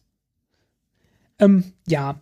Äh, jedenfalls ist das sehr strittig, weil, äh, obwohl der sich jetzt beruhigt hat, also man weiß, dass der Stern mindestens eine halbe Milliarde Jahre alt ist und einfach aufgrund dessen, dass er halt nicht mehr zu diesen Flares neigt, äh, ist er immer noch ziemlich aktiv. Also äh, er, er haut jede Menge ähm, ähm, extremes ultraviolettes Licht raus. Er, also die Corona, das ist jetzt nicht die, die eigentliche Photosphäre, also nicht der, der Teil, den man sieht, nicht der Teil, der so die 2000, reichlich 2000 Grad heiß ist, sondern äh, die, die, äh, die Atmosphäre um den Stern herum, die wird gerne mal noch durch diverse Effekte von Magnetfeldern und so weiter aufgeheizt. Und die haut dann halt ihre eigene Strahlung raus. Und das ist dann halt extreme Ultraviolettstrahlung und äh, äh, schwache Röntgenstrahlung und sowas. Und äh, damit werden dann halt die Planeten bombardiert. Und das das hat halt durchaus das Potenzial, dass dort äh, äh, ein großer Teil der Atmosphäre halt abgetragen wird, insbesondere alles, was irgendwas mit Wasserstoff zu tun hat. Äh, sowas wie äh, Wasser. Und äh, es könnte durchaus sein, dass dann dort kein Wasser existieren kann. Aber ist dann alles etwas schwierig, das Ganze zu beurteilen, ob es da nicht doch noch irgendwelche Prozesse gibt, bei denen dann doch Wasser übrig bleiben könnte oder eine Atmosphäre insgesamt übrig bleiben könnte. Äh, ist alles etwas schwierig. Okay. Ja. Äh, wir, wir haben irgendwie, wir haben halt bloß unser eigenes Planetensystem, äh, das anhand dessen wir irgendwas beobachten können. Und es ist dann relativ schwer zu beurteilen, ob äh, in anderen Planetensystemen mit völlig anderen Sternen und völlig anderen Verhältnissen äh, nicht doch irgendwelche physikalischen Effekte auftauchen können, an die wir nicht gedacht haben. Äh, ein Effekt, der garantiert auftritt, ist zum Beispiel, dass die Planeten, die dort in der Nähe von dem Stern sind, die äußeren vielleicht nicht, aber zumindest die, die, die, die im Inneren sind, äh, dass die immer mit der gleichen Seite zu der, zu der Sonne hin äh, ausgerichtet sind. Also auf der einen Seite des Planeten ist ständig Tag, auf der anderen Seite ist ständig Nacht. Und dazwischen, also Dämmerung ist dort halt keine Frage von, äh, ja, jetzt ist es um sechs und deswegen haben wir hier Dämmerung, sondern das ist eine Frage der, Geo der Geografie. Ähm, du bist jetzt hier an Stelle XY deswegen äh, ist jetzt hier gerade Dämmerung. Also je nachdem, wie du auf de, wo du auf dem Planeten bist, hast du dann halt äh, ein bisschen Dämmerung. Oder hast du halt Tag, Nacht oder Dämmerung kleines bisschen ein paar Effekte wirst du haben durch exzentrische Umlaufbahnen, dass es, äh, dass sich diese, dass sich die Linie, wo die Dämmerung ist, äh, je nach Jahreszeit ein kleines bisschen verschiebt, aber nicht viel. Also je nach Jahreszeit ist sehr gut. Äh, wenn ein Jahr anderthalb Tage dauert,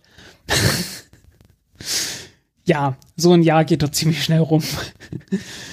okay. Ja, also ein bisschen was dürfte sich dort ändern, aber sonderlich viel ist es nicht. Äh, und das hat natürlich dann auch irgendwie diverse Auswirkungen, weil äh, die, die Wärme muss sich dann entsprechend verteilen und äh, ob dann irgendwie, äh, ja, es ist sehr schwer zu beurteilen, äh, wie dann genau die, die Verhältnisse auf der Oberfläche so aussehen. Was für Chemie ist da möglich? Äh, ist da vielleicht dann irgendwie auch Biologie möglich? Wer weiß. Die äußeren Planeten haben dann eine gewisse Chance, dass sie sich frei drehen können. Ja. Ja, also interessantes Ding. Hm, ich habe ja auch gerade gelesen, ähm, äh, das SETI-Institut hat schon vor, vor ein paar Jahren, ähm, also bevor das äh, TRAPPIST-1-System als solches bekannt war, ähm, mal reingehört und keine Aliens gefunden. Tja, passiert. Ja, okay, also wenn es 40 Licht ist, ist das, glaube ich, 40 Lichtjahre weg, ungefähr. Ja. 40 ähm, Lichtjahre ist also relativ nah dran. Da müsste also so Radiowelle und so müssten da auch schon irgendwie angekommen sein. Naja, wir schreiben das Jahr 2017. Vor 40 Jahren war das Jahr 2000, äh, 1977, wenn ich mich nicht irre, ja. Äh, demzufolge 1900. 37, äh, 1937, das war das Jahr, in dem der Film Thanks to Come äh, äh, veröffentlicht wurde, glaube ich. Oder war das 36? Naja, also so kurz vor Zweiten Weltkrieg. Ja, Radiosignale vielleicht, aber nicht sonderlich gut gebündelt und so weiter. Äh, ich glaube, die stärksten Radiosignale, die wir zurzeit raushauen, sind sowas wie Radarsignale. Und die kommen und weit? Äh, die Frage ist nicht, wie weit die kommen, die Frage ist, wie viel Aufwand du betreiben musst, um die aufzufangen. Ja, und äh, das ist in dem Fall nicht allzu viel, glaube ich. Ja, zum Beispiel könnten, könnten wir mit unserer Technologie Radiosignale aus von der Stärke aus 40 Lichtjahren empfangen. Ganz locker, ja. Okay. Ganz locker. Ich hatte das irgendwann mal ausgerechnet. Ich habe jetzt auch keine Zahlen mehr im Kopf. Ich hatte es irgendwie so abgeleitet von den, von den Voyager-Sonden und so weiter. Äh, ja, also mindestens diese Radio, die, die Radarsignale, die so von Arecibo und ähnlichen rausgehauen werden, um irgendwelche, äh, äh, irgendwelche Asteroiden, die an der Erde vorbeifliegen, zu untersuchen. Na, ne, also die würdest du auf jeden Fall sehen. Ich habe ja gerade den äh, FATS-Artikel von Trappist, von den Teaser-Headline offen. Soll ich die mal vorlesen? Hm, kannst du machen, wenn es was Interessantes ist. Ich Vielleicht habe ich es auch schon gelesen. Interessant nicht, nicht, aber, aber du wirst schon merken. Rund um einen Zwergstein haben Forscher gleich sieben erdähnliche Planeten auf einmal entdeckt. Ach, Gottchen. Auf ihnen könnte es sogar Wasser geben und damit außerirdisches Leben. es könnte dort auch einen zweiten Donald Trump geben. Mhm. Also, Ja, okay. FATS kann Ja, auch in die ja. Rakete. Ja, ja, so ungefähr. Kommen wir, Ah, wir nee, mal es weitergehen? es ist wirklich, es ist wirklich irgendwie unschön, was die Presse äh, jedes Mal aus sowas macht, aber äh, ja, ich meine, gut, die, die Leute kennen sich damit nicht wirklich aus, äh, sind dann irgendwie auf, auf Pressemeldungen angewiesen, spinnen dann die Pressemeldung immer noch ein Stückchen weiter. Die Pressemeldung kommt von der DPA. Äh, die DPA hat die Pressemeldung von der NASA, und zwar von der PR-Abteilung der NASA. Und von daher äh, spinnt die DPA ihrerseits die, die NASA-Pressemeldung nochmal etwas weiter. Die PR-Stelle von der NASA äh, hat natürlich äh, sich mit den Wissenschaftlern unterhalten und äh, hat demzufolge das, was die Wissenschaftler gesagt haben, nochmal etwas weiter gesponnen. Und die Wissenschaftler selber haben sich natürlich gesagt, hm, wenn wir das jetzt hier zu langweilig präsentieren, dann wird das ja gar nicht erst aufgegriffen. Deswegen spinnen wir unser Zeugs auch gleich mal ein bisschen weiter. Und dann kannst du dir ja vorstellen, was da am Ende immer rauskommt. ne? Ja, äh, so, so, so, so lange spinnen, bis alles auseinanderfliegt. Ja, viel. ja. Ja, ja, genau. Es ist, es ist wirklich nicht schön. Es ist überhaupt nicht schön, was hier abläuft. Und das gilt ja nicht nur für die Raumfahrt, nicht nur für Astronomie, das gilt für alles Mögliche. Mhm. Naja. Gehen wir weiter zu Bonuswissenschaft. Uh, Bonuswissenschaft, was könnte sich dahinter verbergen? Auch wieder NASA. auch Auch wieder eine NASA. NASA-Meldung. Auch wieder alles, äh, alles in schönen bunten Farben äh, aufgemalt. Ähm, nämlich, äh, dass also die Juno-Mission äh, ist ja, äh, wann ist der angekommen? Genau, 4. Juli ist äh, Juno am Jupiter angekommen und Ah hat ja, Independence Day. in genau, Independence Day und ähm, hat erstmal ein, ein kräftiges Bad im, im Strahlungsgürtel von Jupiter genommen.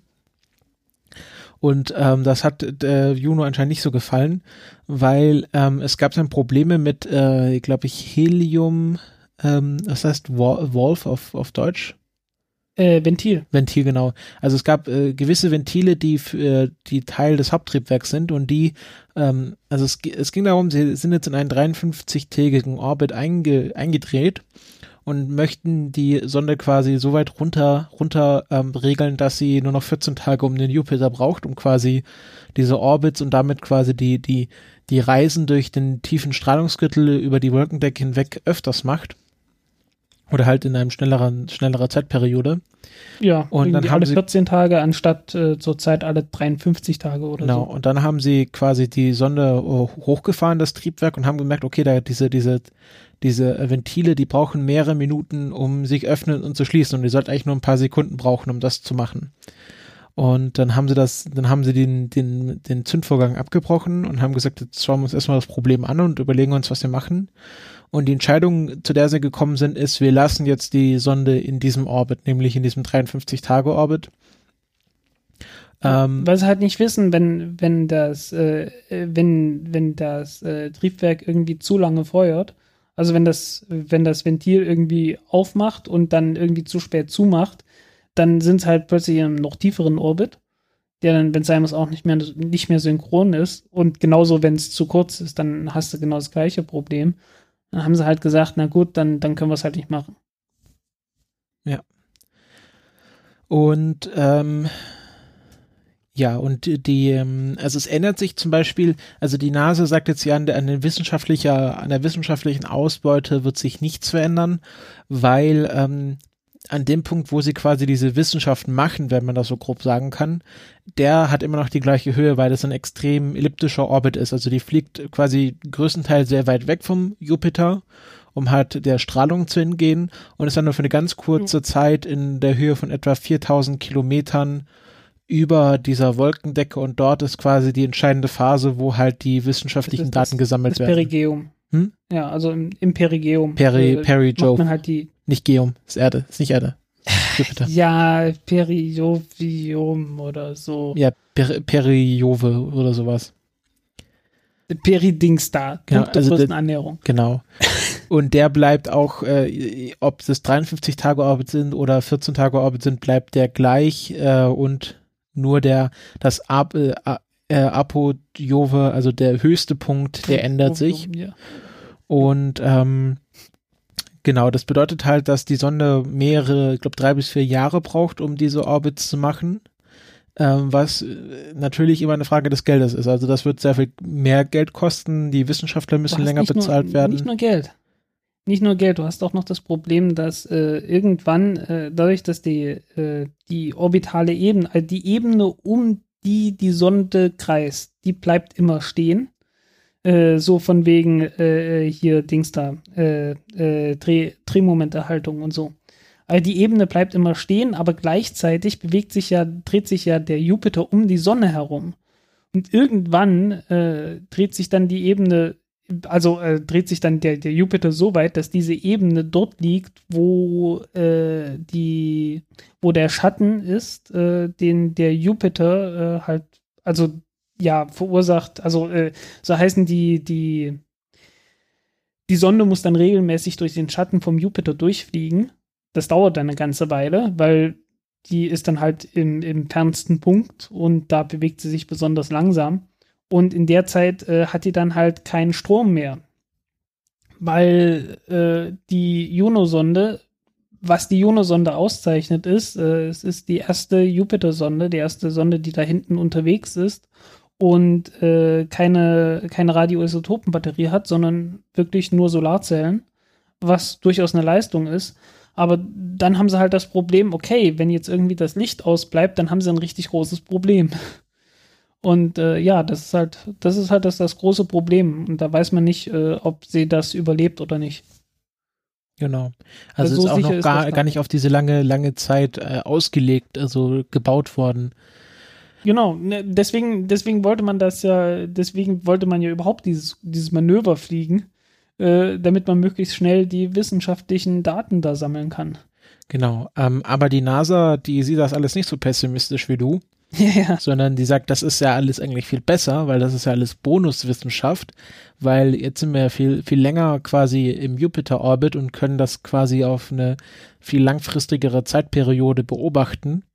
Und Ja, eigentlich ist alles besser. Problem, die, ja, ja, äh, die, du hast natürlich auch noch ein anderes Problem und insofern stimmt das natürlich. Äh, jedes Mal, wenn die, wenn die Sonde nah an den Jupiter ranfliegt, äh, fliegt sie halt durch diese Strahlungsgürtel vom Jupiter. Und äh, die Strahlung ist für die Technik echt nicht gut. Und mit der Zeit wird, geht das halt dadurch kaputt. Und wenn du jetzt so einen langgestreckten Orbit hast, dann fliegst du in der Nähe vom Jupiter ein kleines bisschen schneller. Insofern äh, haben die natürlich recht zu sagen, okay, äh, theoretisch können wir hier ein paar mehr Orbits fliegen, bevor uns die, die Technik da äh, auseinanderfliegt. Aber dazu muss es halt erstmal kommen und äh, dazu müssen sie dann halt die, die Sache mit dem Schatten vom Jupiter und so weiter, äh, das müssen sie dann halt auch irgendwie aushalten. Und äh, ich habe, also meiner Einschätzung nach ist das halt so, dass das ein größeres äh, Risiko ist und ein größeres Problem ist. Also äh, ja, die werden schon einen guten Grund gehabt haben, den, äh, den Orbit abzusenken.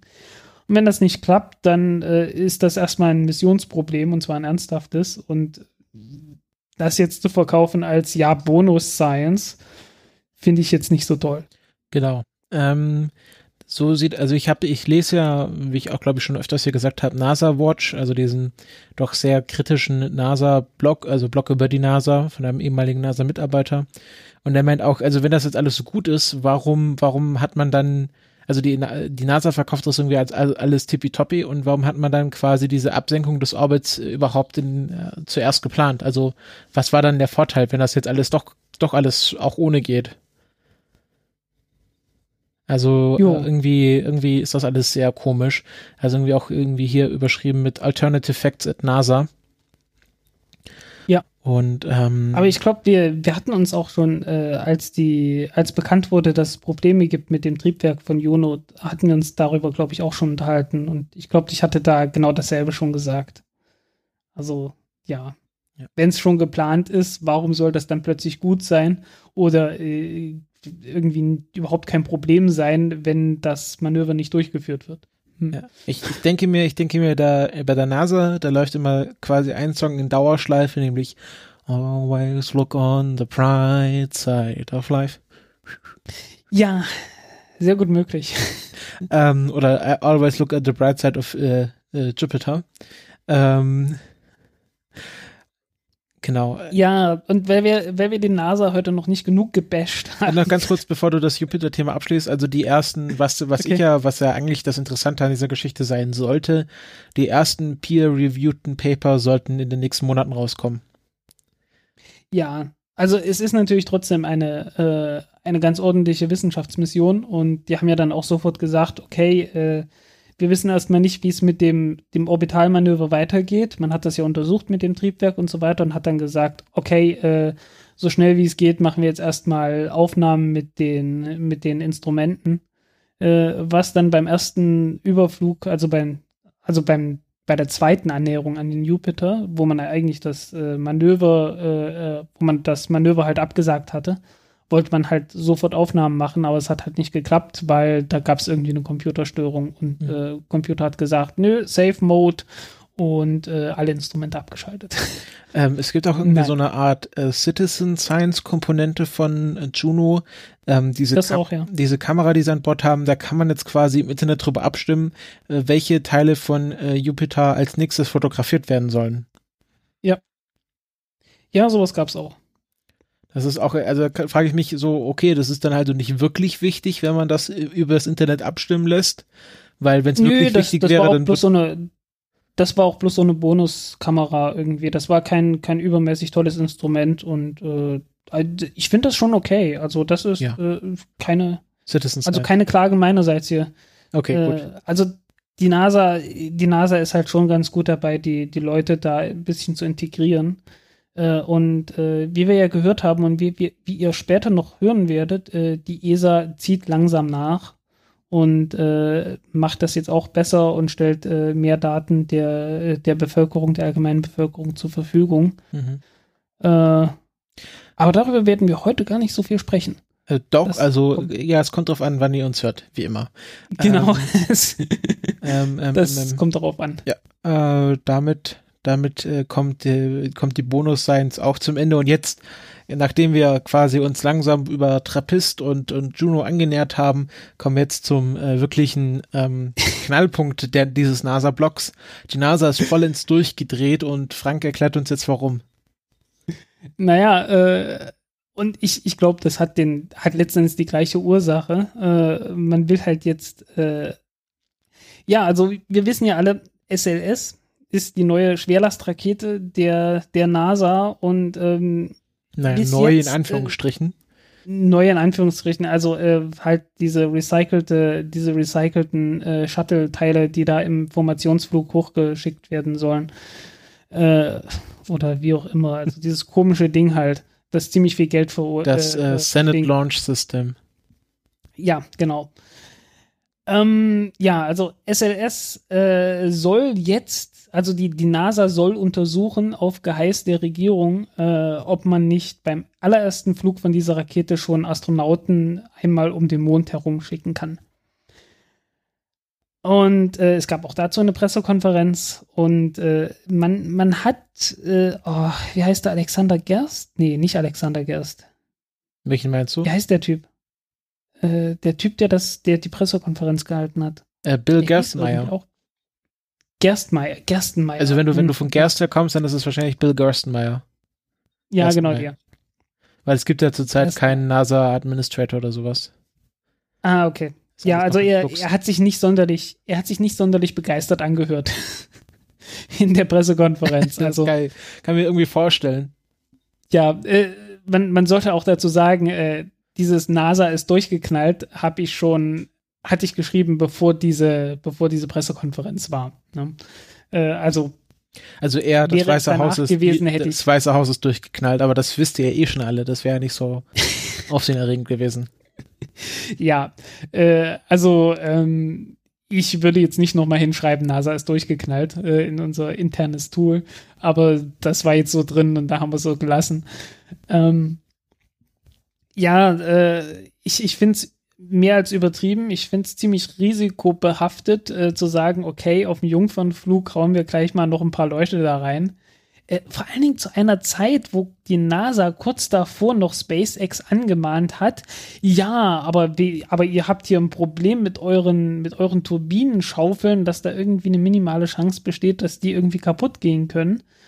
äh, das kann so nicht sein und äh, wir verlangen von euch, dass ihr erstmal sieben Flüge macht mit der Falcon 9 Block 5 Rakete, ohne dass da irgendwas verändert werden darf, bevor ihr zugelassen werdet, dass ihr, dass ihr äh, Menschen starten könnt.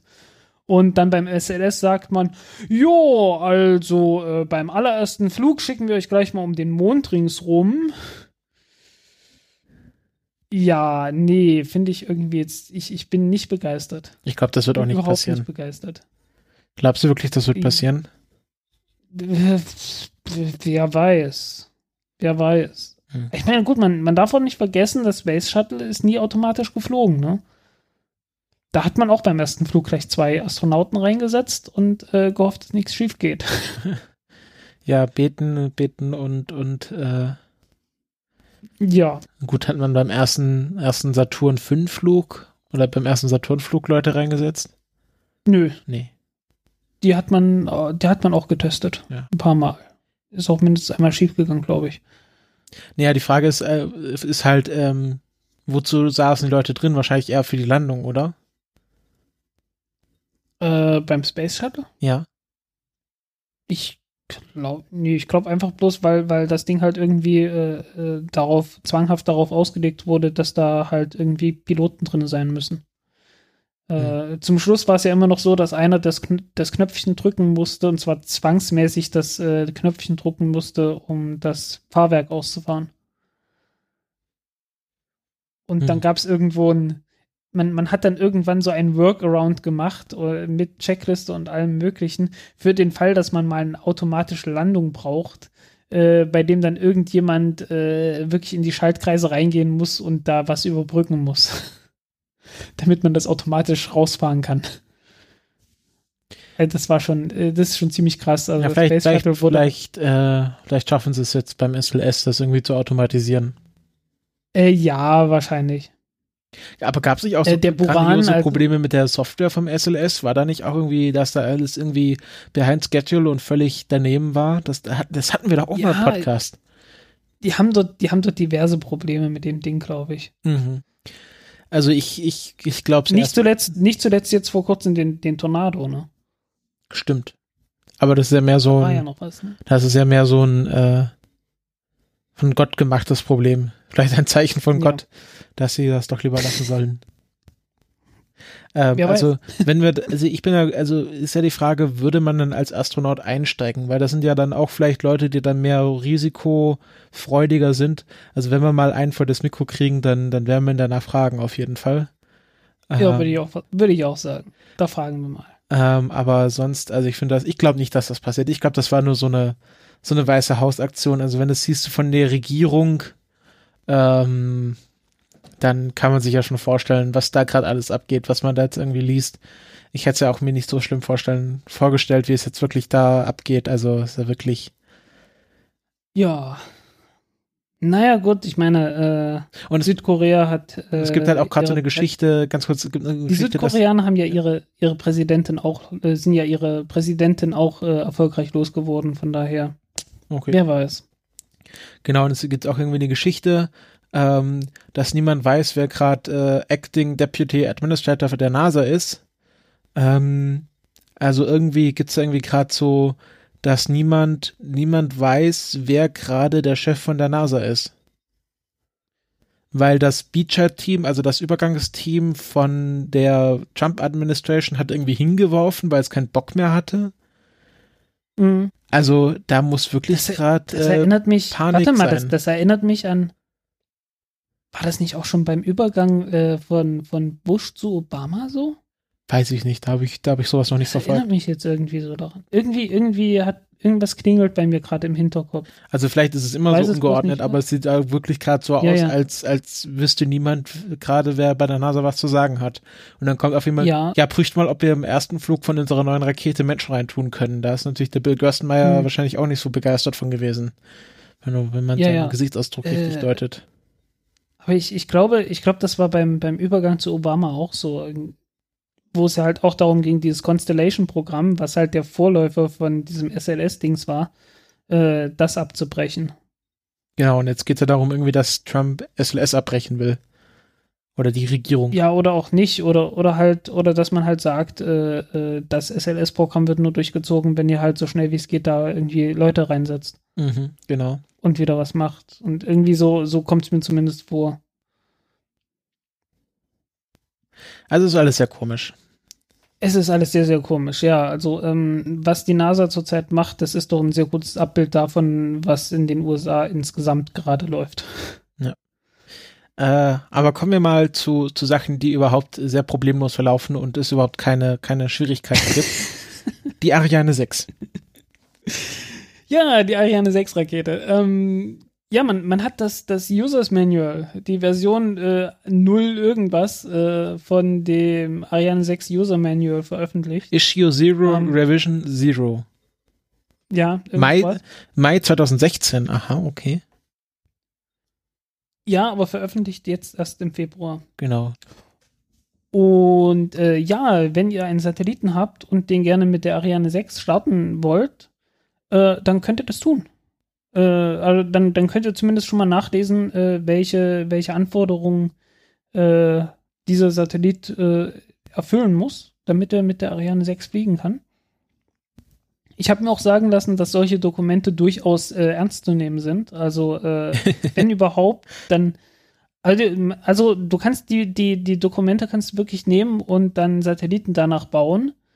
Und äh, wenn du sagst, okay, irgendwie mein Satellit ist aber irgendwie drei Zentimeter größer an der einen oder anderen Stelle, wo eigentlich da schon eine, eine Grenze irgendwie eingezeichnet ist, dann ist das verhandlungsfähig.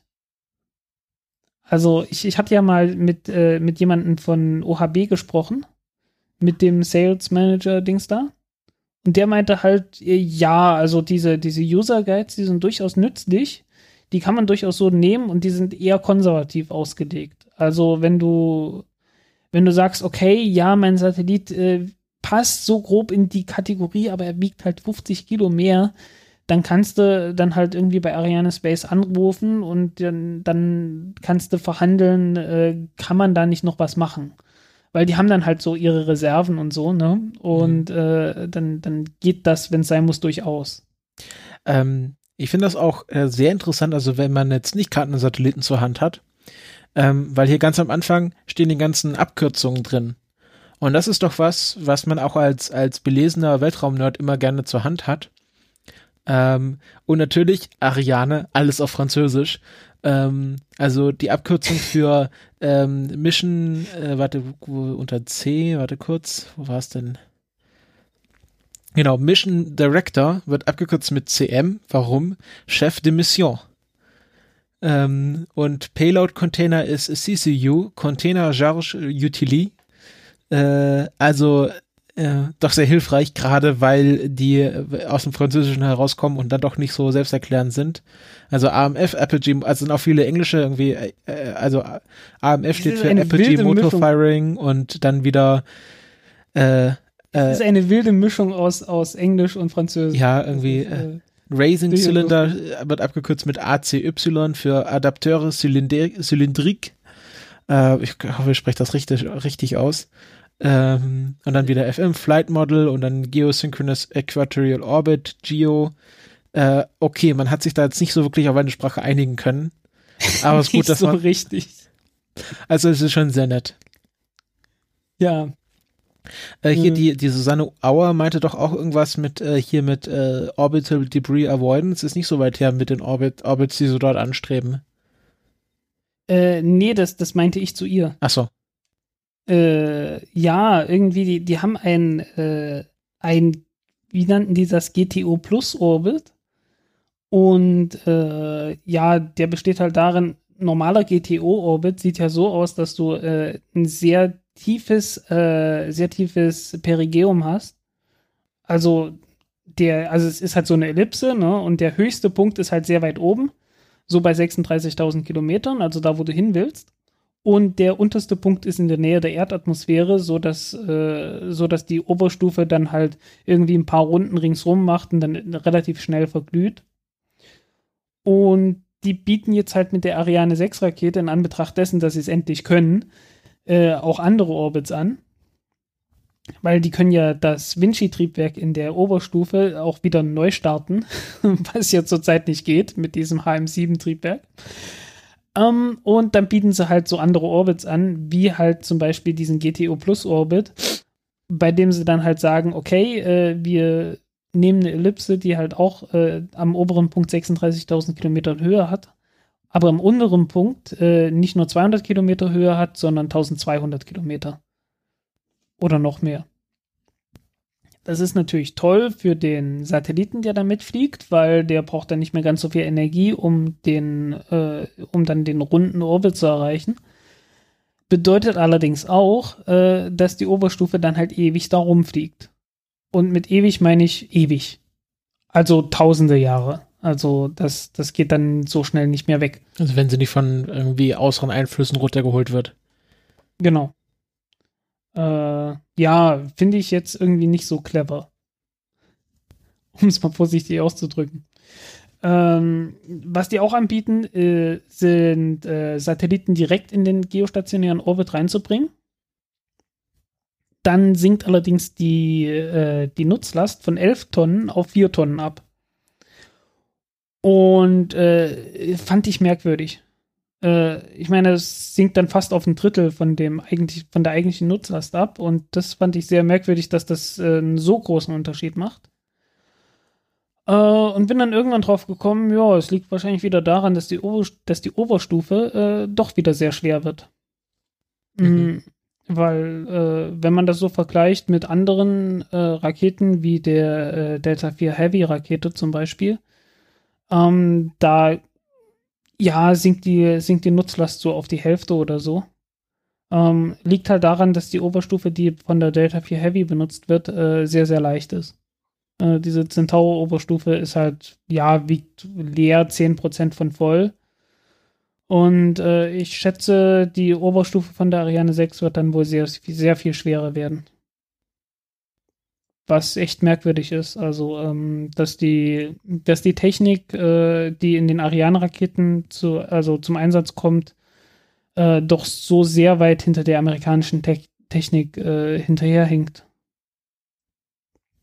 Das erklärt dann übrigens auch, warum die Ariane 6 2 Rakete, also gibt es ja in, in, zwei Varianten, einmal mit vier Boostern und einmal mit zwei Boostern, dass dann die, die Variante mit zwei Boostern äh, doch eine relativ kleine Nutzlast hat, also nur fünf Tonnen. Also die größere Variante hat elf Tonnen, die kleinere Variante hat fünf Tonnen. Und äh, ich hätte eigentlich erwartet, dass die, dass die kleinere Variante äh, mehr als die Hälfte der Nutzlast hat, aber das liegt wahrscheinlich tatsächlich an der, an der schweren Oberstufe wieder. Also, ja, genaue Details haben sie noch nicht veröffentlicht, aber ich erwartet, dass die mal wieder deutlich über vier Tonnen wiegt, die Oberstufe. Und das ist äh, ja kaum akzeptabel eigentlich, so im Vergleich zu allen anderen. Mhm. Äh, ich habe so etwas böse gescherzt, naja, warum, warum geht dann die ESA nicht äh, zur ISRO, also zur, zur indischen Weltraumbehörde und fragt, äh, wie baut ihr eigentlich eure Oberstufe? Weil äh, die ist, ja, die ist für ihre Größe eigentlich ganz ordentlich dimensioniert. Kommt nicht ganz an die amerikanische Technik ran, aber ist äh, deutlich leichter als das, was die ESA derzeit immer wieder abliefert. Jo. Entschuldigung. Wenn man vielleicht mit äh, beschränkten Geldmitteln baut, vielleicht schafft man das dann auch äh, wirklich, sich aufs Leichte zu konzentrieren. Ja, ich habe keine Ahnung. Also äh, die, die ISO ist da irgendwie sehr effizient. Ähm, die haben ja auch gesagt von Anfang an, also äh, die, die ISRO hat ja für die Oberstufe von der äh, GSLV Mark III Rakete, die äh, irgendwie anders jetzt hieß, äh, irgendwas LVM Launch Vehicle, irgendwas? Keine Ahnung. Hm? Äh, müsste ich jetzt gucken, wie das, äh, die haben das Ding umbenannt. Wel welches Vehicle? die, die GSLV Mark III. Muss ich mal gucken, wie, wie hieß das Ding? Äh, LVM3 meinst du? LVM3, genau. Äh, Launch Vehicle, ich habe keine Ahnung, was das M war. Ja, Mark ähm, ja. steht für Mark. Launch Vehicle Mark 3. Ah, okay. Ähm, ja. Jedenfalls äh, haben die dafür halt die, die Oberstufe entwickelt und äh, ja, bei den bei den GSLV Mark II haben sie ja eine Oberstufe, die von einem russischen Triebwerk abgeleitet ist. Äh, halt im Hauptstromverfahren, wo wieder, wie wir alle schon wissen, wie ich es schon 50.000 Mal erwähnt habe, äh, der, das Abgas von dem, äh, von der Turbine, also von der Turbine, die die Pumpen antreibt, äh, mit in die Brennkammer reinkommt.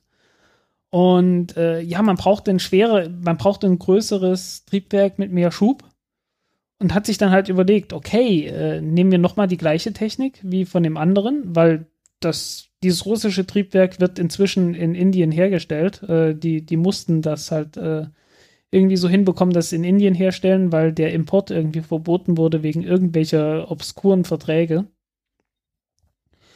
Und haben sich dann überlegt, okay, äh, wir können das nochmal genauso nachbauen, auch mit mehr Schub, aber dann braucht die Entwicklungszeit viel länger.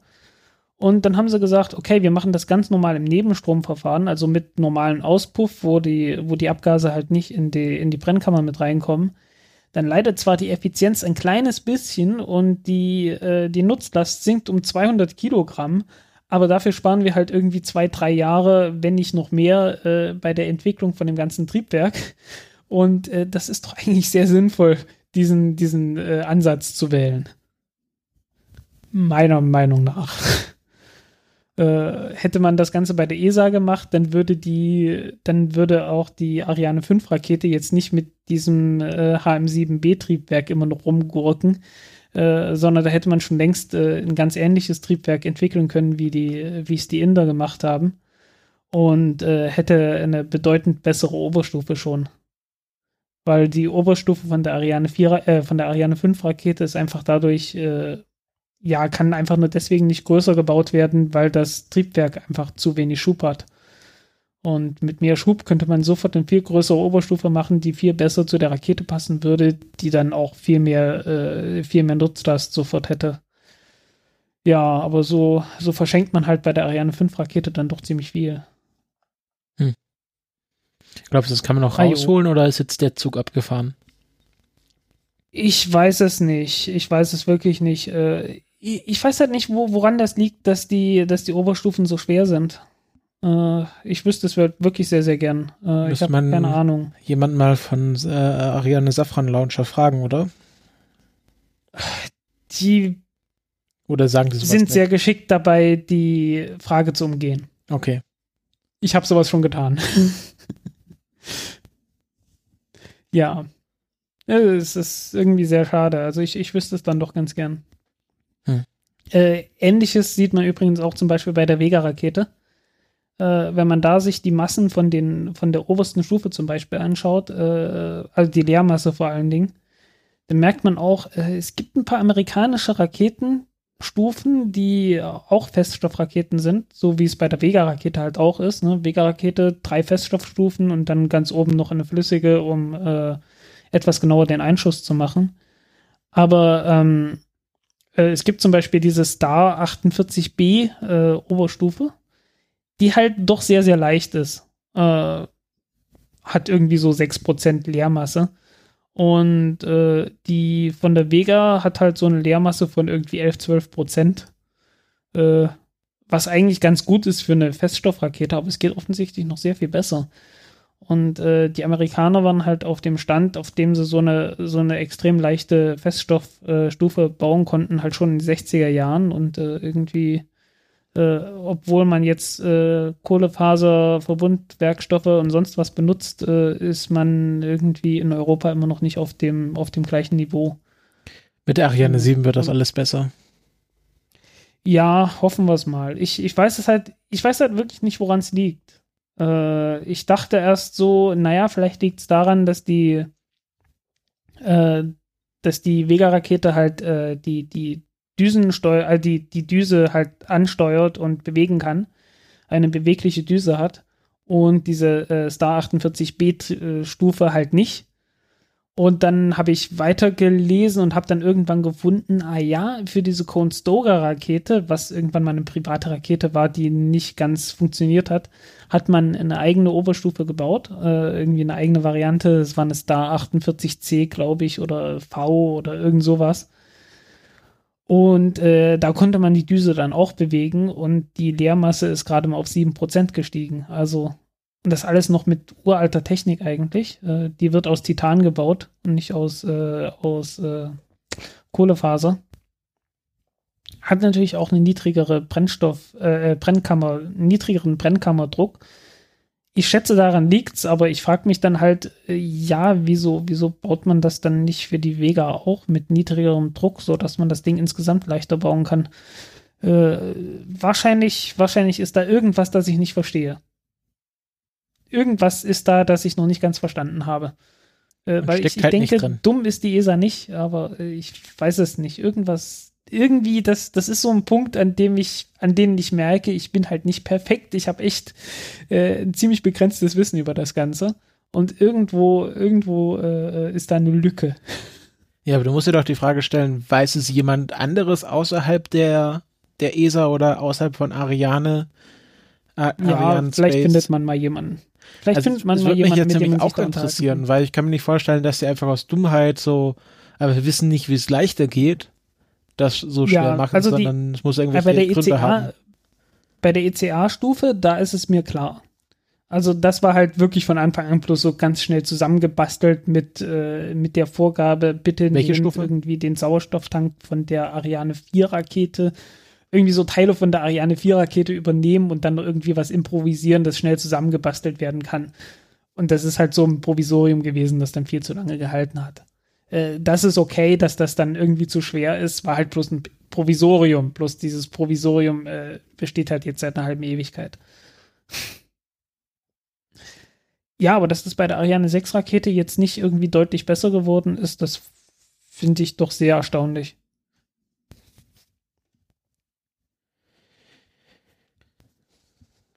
Gut. Äh, hast du noch was zu Ariane 6? zur Ariane 6 Rakete. Ähm, ja, also wie gesagt, äh, äh, guckt euch mal das Ding an. Wer, wer, wer sich halt wirklich für Dinge interessiert, sowas interessiert. Viele kleine Daten, was für, was für, was für Nutzlasten die Rakete in welche Orbits bringen kann. Und äh, ja, ich finde es ganz interessant. Sehr schön. Trotz allem. Dann kommen wir jetzt zu unserem obligatorischen SpaceX-Blog. Ähm, äh, SpaceX. Weil irgendwas passiert irgendwie ständig mit SpaceX. Ja, und zurzeit sind es eher so eher so mittel mittelschlechte Nachrichten. Ähm, zum ersten Mal, ähm, also zum einen mal der CRS-10 äh, Dragon-Frachter, der ja äh, nach verschobenem Start erfolgreich in den Orbit geschickt wurde, ähm, sollte eigentlich vergangenen Donnerstag an der ISS andocken, hat das aber dann abgebrochen, äh, vergangenen Dienstag, ähm, hat das dann aber abgebrochen, weil es Probleme mit dem relativen äh, GPS-System gab. Also das, was quasi die Lage zwischen ähm, äh, zwischen äh, zwischen ISS und äh, Dragonfrachter bestimmt, da gab es irgendwelche Ungereimtheiten und dann hat man gesagt, nee, dann bevor wir da, bevor wir da äh, ein, eine Salyut 7 aus, aus der ISS machen äh, und, und irgendwie randotzen, fahren wir doch, äh, brechen wir Oder doch, eine Mir. Was? Oder eine Mir. Ist das da auch passiert? Da hat's ja auch mal, äh, da hat es doch mal eine, eine Kollision gegeben. War, aber war, war das äh, nicht auch bei der Salyut 7? Das kann durchaus sein, aber äh, bei der bei der Mir weiß ich es mit Sicherheit. Ja, das kann sein, warte. Das war die, war die letzte des Salut-Programms. Okay, ja, auf Progress, jeden Fall. Ähm, Progress M, äh, das ist Progress M34 gewesen. Äh, am 24. Juni 1997. Okay. Ähm, und äh, Davon gibt es ein Video von der Kollision. Warte mal, also kein, jetzt, kein Video, jetzt aber eine Animation hinterher. Schau es dir gleich an. Ähm, auf jeden Fall hat man das dann am Donnerstag wiederholt und da ging alles gut, aber es war irgendwie halt schon irgendwie, ich glaube, es war das erste Mal, dass so ein Undock-Vorgang äh, von Dragonfrachter abgebrochen wurde, oder? Soweit ich mich erinnere. Ich weiß es nicht. Ich hatte so das Gefühl, das war das zweite Mal. Ah, okay, gut. Auf jeden Fall. Ähm, Aber ich weiß nicht. Ich glaube, dadurch musste auch der, weil da war ja irgendwie ganz, ganz schön viel los. Irgendwie einen Tag danach kam schon der Progress-Frachter an. Ähm, ja. äh, also sie haben jetzt wirklich schön viel Nachschub äh, innerhalb von zwei Tagen bekommen. Ähm, und Was mich auch gewundert hat, der, der Progress-Faktor, das, das kam im Deutschlandfunk in den ganz normalen Nachrichten. Also irgendwie so, so, keine Ahnung, also Nachrichten zur vollen Stunde und dann so irgendwie, der russische Raumfaktor Progress ist an der ISS angedockt. Und ich war, okay, ist das jetzt so eine, Na hat das jetzt so einen Nachrichtenwert auf einmal wieder? Slow News Day. Ja, habe ich auch gedacht. Oder es wäre so ein Space, so ein, so wie, wie, also wenn ich in der Redaktion sitzen würde, würde ich natürlich versuchen, auch sowas in die Nachrichten reinzudrücken. Ich kann mir so vorstellen, dass das irgendwie so ein Praktikant, so ein Space Nerd Praktikant reingedrückt hat. Ja, kann durchaus sein.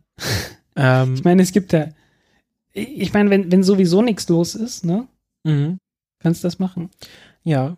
Ähm, Ja, äh, ich, ich war jetzt bloß äh, irgendwie so, so begeistert, weil ich hatte noch nie gesehen, diese, äh, diese Animation, wie das, wie diese Kollision abgelaufen ist. okay, ja, das dann war jetzt doch. verlink's mal, dann, dann schaust du mir nachher an. Ähm, auf jeden Fall, äh, ja, ist dann doch alles gut gegangen, aber es war doch, doch irgendwie so ein kleines, es gibt äh, äh, kleines äh, aufsehenerregendes Ereignis. Und ich habe auch gelernt, dass es tatsächlich eine Keep-Out-Sphere gibt und die auch wirklich so heißt. Also so eine äh, nicht, nicht näher kommen ohne Erlaubnis äh, auf, auf äh, irgendwie Trespassers will be shooted at. Ähm, also, also wirklich so, so der engste Kreis, wo man Ja, ohne Erlaubnis es ist keine. Almas-Station. Da ist keine, äh, die, die ISS hat keinerlei, äh, keinerlei Maschinenkanonen. Die werfen dann mit Fäkalien oder sowas, keine Ahnung. Wahrscheinlich. Das Einzige, was sie abschießen können von der, oder sie, sie packen irgendwie so, so äh, Metallteile in die, in die Satellitenabschussklappe. Ja, aber äh, wie gesagt, keine 23 Millimeter Maschinenkanone. Das wäre das wär auch mal interessant, so, so, so eine Science-Fiction-Geschichte zu schreiben, wie sich die ISS gegen Eindringlinge erwehren muss. ja. Das wäre auch glaube, interessant. ich glaube, irgendwie bei den Almas-Stationen haben sie dann später Raketen genommen. Ah, die, die hatten das ja, die hatten das ja ausprobiert, weil die, der, äh, also diese Almas bzw. Salyut-Stationen äh, waren ja nicht äh, sonderlich dauerhaft lebensfähig. Und äh, vor dem Wiedereintritt hat man das Ding dann halt auch mal ausprobiert und irgendwie so sonderlich zufrieden war man nicht. ja, ich glaube, das ist so mit so du hast halt auch Rückstoß, du hast- und ja. Hast Rückstoß, du hast äh, doch erhebliche Vibrationen. Das Ganze wird auch nicht sehr leise sein. ja. Also äh, außen schon, aber innen nicht. Jo. Ähm, und ja, der andere, das, die andere SpaceX-Nachricht war, dass ähm, der Red Dragon, also die Mars-Mission von SpaceX jetzt von 2018 auf 2020 verschoben wurde. Und äh, ich glaube, das verwundert auch niemanden. Das war mehr so eine Angleichung der Vorstellung an die Realität. Ähm, Weil das wäre ja schon glaube, also nächstes Jahr gewesen. Ja, aber äh, ich würde denken, äh, hätte es diese Explosion jetzt nicht gegeben im letzten äh, September, äh, dann wäre es noch halbwegs realistisch gewesen. Also es war sicherlich eine überfällige Aktion, äh, also äh, eine, eine überfällige Angleichung der Pläne an die Realität. aber äh, es ist nicht von Anfang an unsinnig gewesen.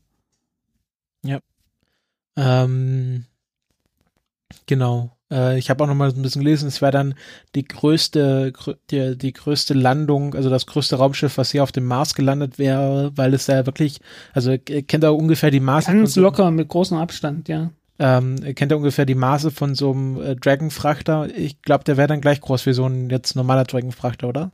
Ja, ja, das wäre so ein Sechs-Tonnen-Ding gewesen oder noch mehr. Und die wollen ja dann wirklich quasi, wie sie ihre Raketen hier in Land landen, so wollen sie auch mit integrierten äh, Raketentriebwerken am Dragonfrachter äh, quasi auf dem Mars landen.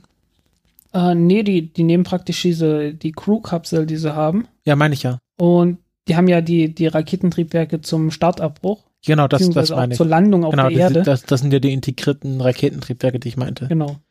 Und, Und, äh, was, die, was die vorhaben, ist, die werden dort dann äh, größere Treibstofftanks mit einbauen, damit sie halt nicht nur äh, so dieses Landemanöver machen können, weil äh, das, das Landemanöver auf der Erde ist nicht sonderlich anspruchsvoll, weil du fliegst ja durch die doch ziemlich dichte Atmosphäre durch und hast dann eine ganz erträgliche Geschwindigkeit von, ich weiß nicht, 300 km/h oder so.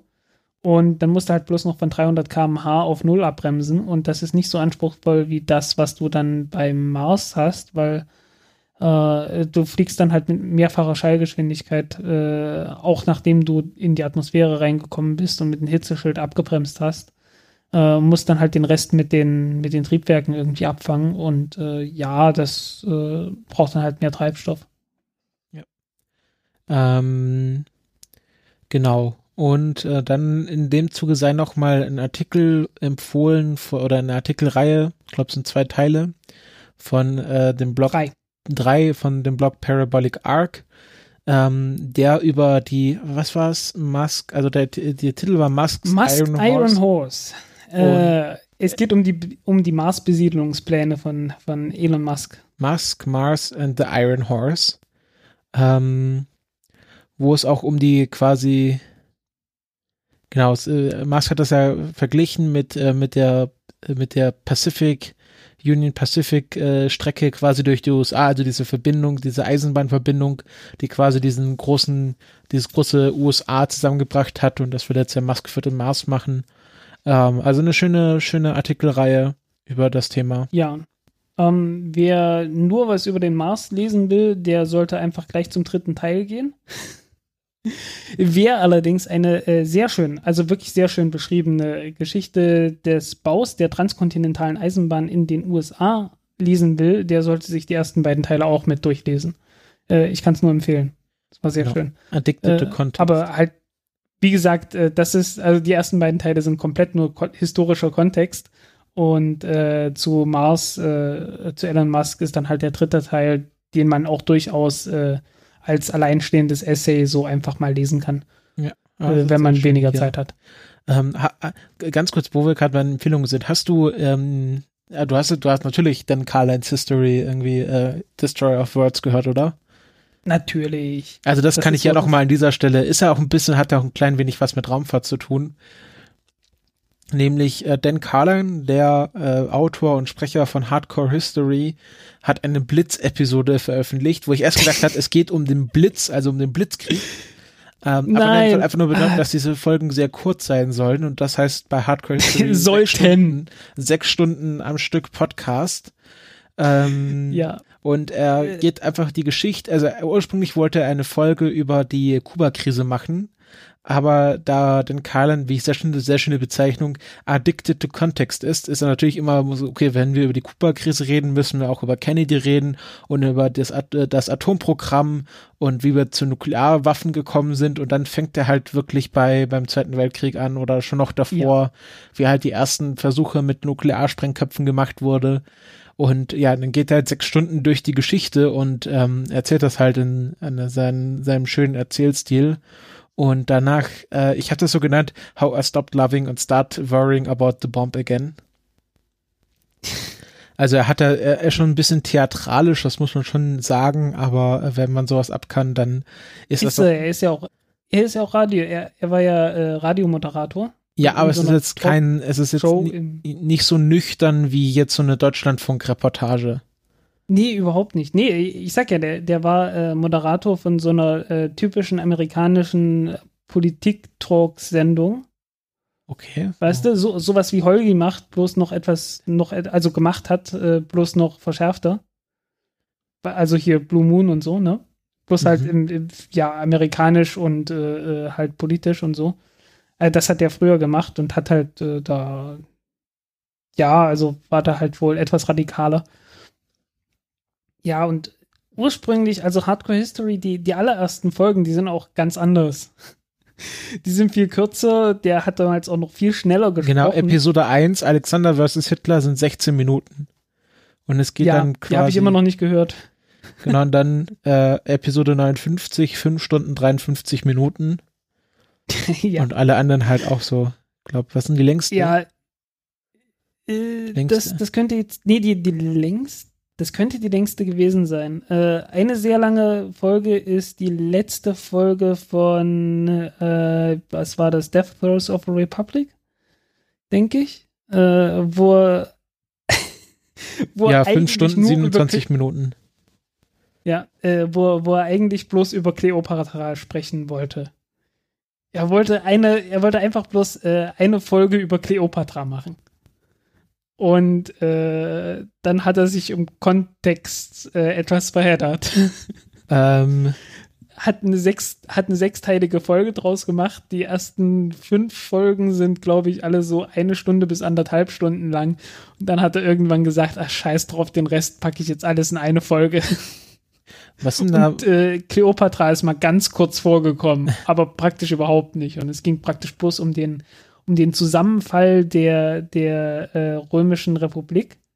Und äh, ich kann die, ich kann die echt nur empfehlen. Also das, da, äh, die, die Parallelen dieser Zeit zu heute, zu Trump ganz konkret, sind erstaunlich. Und äh, das war lange, lange bevor Trump irgendwie äh, äh, zu irgendeiner Art von Präsidentschaftskandidaten, obwohl ich glaube, der hat den, hat der Trump erwähnt? Ich glaube ja. Aber nicht so, nicht ernsthaft. Ähm, äh, weißt du denn, wie so seine politischen Ansichten sind? Also kann man den irgendwie auch politisch vertreten oder? Der ist, äh, äh, er bezeichnet sich als politischer Marsianer. Genau, also irgendwie so Neo-Prudentist, taking a skeptical approach to evalu ev evaluation of uh, the current political trends and forces. Der hat ein, der hat ein politisches Programm, äh, das nennt sich äh, Common Sense. Genau, ist also ein anderer äh, Podcast. Da ist er jetzt bei Folge 300 irgendwas. Okay. Ja, muss ich mal reinhören, ob man den auch so irgendwie persönlich irgendwie. Ist ja immer schwierig, wenn man die Leute gibt, die gute Sachen machen oder interessante Sachen machen, aber dann Hm. in ihren persönlichen Ansichten dann doch irgendwie divergieren. Er ist, er ist äh, durchaus interessant. Also er, also man, man merkt ihm an, dass er nachdenkt über das, was er, über das, ja, was er sagt. aber so was er jetzt auch über den die Atombombe und so erzählt hat, denke ich nicht, dass der so so schlimm sein kann. Nö, Ähm, er hat nö also ich, ich fand ich interessante Sachen relativ, gesagt. relativ reflektiert. ja genau. Ähm, er hat auch eine, was ich jetzt irgendwie persönlich auch interessant finde, irgendwie eine siebenteilige Serie Blueprint for Armageddon über halt den Ersten Weltkrieg gemacht. Genau. Und sieben Teile, das waren sechs Teile. Ja genau sechs Teile. Fast zusammen fast genau 24 Stunden. Und was ich auch äh, interessant, also er hat auch immer das Schöne, was ich ja mich dann gefragt hatte, er erwähnt hat er hat immer sehr viele Bücher und ähm, er hat dann ja auch immer eine Literaturliste, die glaube ich bei der aktuellen Folge noch nachgetragen werden muss. Entschu- Entschuldigung. Äh, puh, wo ist denn jetzt lieber hier? Ja, Genau, Dan Research und Booklist, More Books Comic Book, das ist jetzt eine. Ähm, Hm. Genau, Oppenheimer. also ich habe den ja damals kennengelernt, als er gerade, als er gerade die, die Geschichte, die Serie über die Mongolen gemacht hat. Das fand ich sehr, fand ich sehr spannend. Fand ich sehr toll.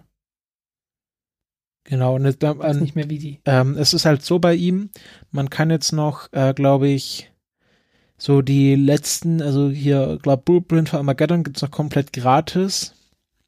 Und auch The American Peril, Peril äh, gibt's auch noch gratis. American Peril kann ich nur empfehlen. Äh, amerikanische Geschichte um die Jahrhundertwende vor dem Ersten Weltkrieg. Genau. Äh, wirklich, äh, also das war so die Zeit, als die, als die Amerikaner so imperialistische Ambitionen hatten. Ja. Äh, ja. Und auch äh, äh, Prophets of Doom, das ist, glaube ich, um Luther, oder? Es geht um Reformation. Nee, nicht Luther. Äh, äh, Ah, nee, After Martin um- Luther in der, in der Stadt von Münster. Münster, genau, ja. Und, Und, da äh, war, das war böse. Und da gibt's halt den Cut, weil danach sind halt die Sachen, die kosten dann nämlich Geld, aber auch nicht so viel. Also es gibt hier, das sind dann, im Grunde sind das ja schon, ha äh, schon Hörbücher. Also das sind schon richtige, ähm, genau, Death Rows of the Republic, äh, vier, Folge 34 bis 39. Also diese Reihe von Hardcore History kostet 10 Euro und das ist dann halt also äh, einfach ein richtiges man Hörbuch, was Stunden Zeit. Da hat man dann irgendwie so, ich weiß nicht, zehn Stunden. Genau, also so lange Äh, wie auch ein normales Hörbuch bei Audible gehen würde. Ähm, also das sind Preise, die völlig gerechtfertigt sind für das, was er da macht.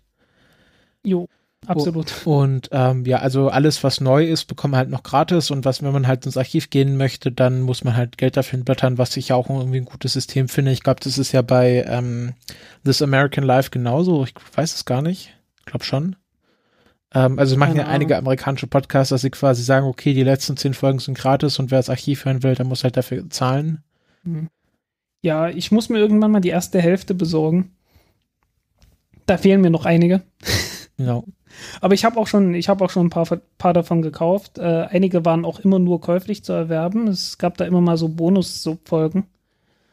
Und ja, irgendwie hat er aufgehört, diese Bonusfolgen zu machen, weil es ihm wahrscheinlich zu viel, zu viel Aufwand war.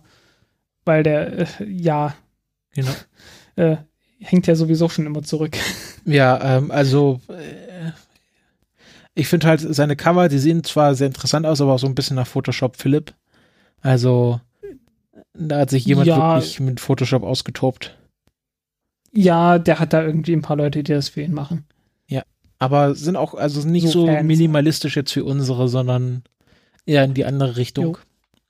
Ähm, und ja, ich erwähne das gerade, weil ich äh, davor, also Hardcore-Serie wollte ich immer hören, aber das war, es hat mich dann tatsächlich abgeschreckt, diese langen Reihen und so viel auf einmal. Aber dann habe ich mich quasi mal durch dieses Destroyer of Worlds durchgepowert und jetzt bin ich auch angefixt.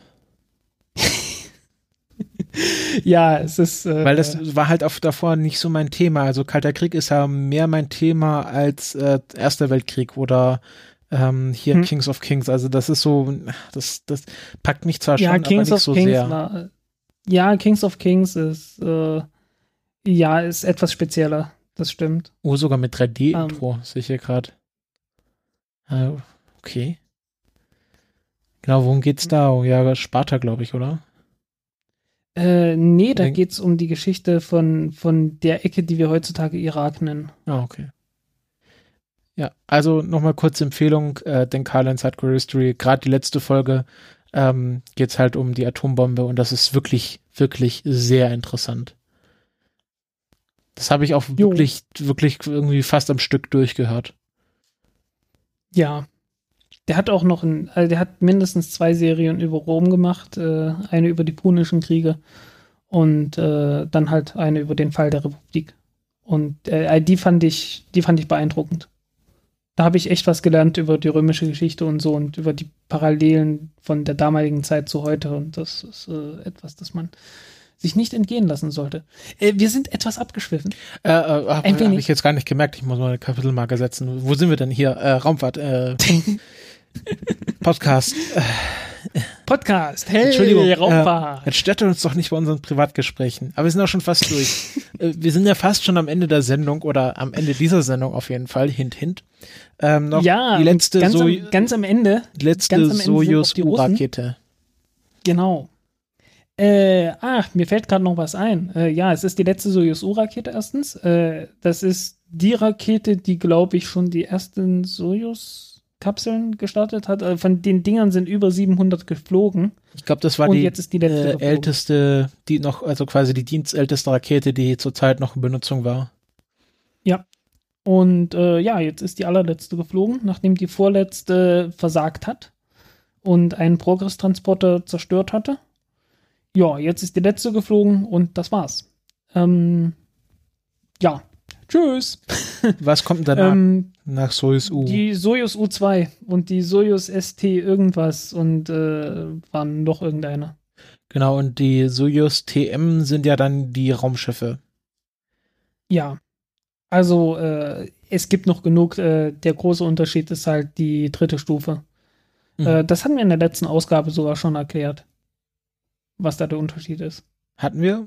Da bin ich zugehört. Ja, hatten wir. Da war ich nicht da. Ja. Da war ich krank. Äh, was ich jetzt auch noch irgendwo gesehen hatte, auch auf Parabolic Arc, äh, war vorhin erst, äh, dass sich, dass man sich mit äh, Sea Launch geeinigt hat. Also es, es gab ja dieses, oder gibt immer noch dieses Unternehmen, das äh, früher dafür bekannt war, dass sie Raketen von einer, dass sie russische Zenitraketen von einer norwegischen Ölbohrplattform im Pazifik, also die in den Pazifik gesteppt wurde, starten. Die den Äh, schlimmsten PR-Fehler, die ihre Geschichte gemacht haben oder unsere Geschichte gemacht haben. Genau. Nämlich, Genau, Rakete explodiert, dann blenden wir erstmal das Logo der Firma ein, die dafür verantwortlich ist. ja. Hey, Rakete ist explodiert. Äh, äh, brecht sofort den, den, den, den Internetstream ab, den Livestream ab und haben halt nicht dran gedacht, äh, wenn sie den Livestream abbrechen, dann wird sofort riesengroß das Logo von der Firma eingezeigt. äh, gezeigt und es ist äh, ein wahnwitziges Video, was dadurch entstanden ist. Ähm, ja, äh, muss man mal gucken. Ich, äh, kann man sicherlich auch irgendwie verlinken. Ja, äh, jedenfalls äh, ist dieses Unternehmen mindestens zweimal pleite gegangen und jetzt beim letzten Mal äh, hat man sich jetzt geeinigt, weil es gab ja vier Partner dabei. Erstens äh, Energia, die die Zenit-Rakete an sich, äh, den größten Teil der Zenit-Rakete und vor allen Dingen das Triebwerk, das RD-171-Triebwerk von der Rakete äh, bereitgestellt haben. Dann halt die von einem norwegischen Unternehmen, das halt die, äh, die Plattform da, die Ölbauplattform bereitgestellt hat.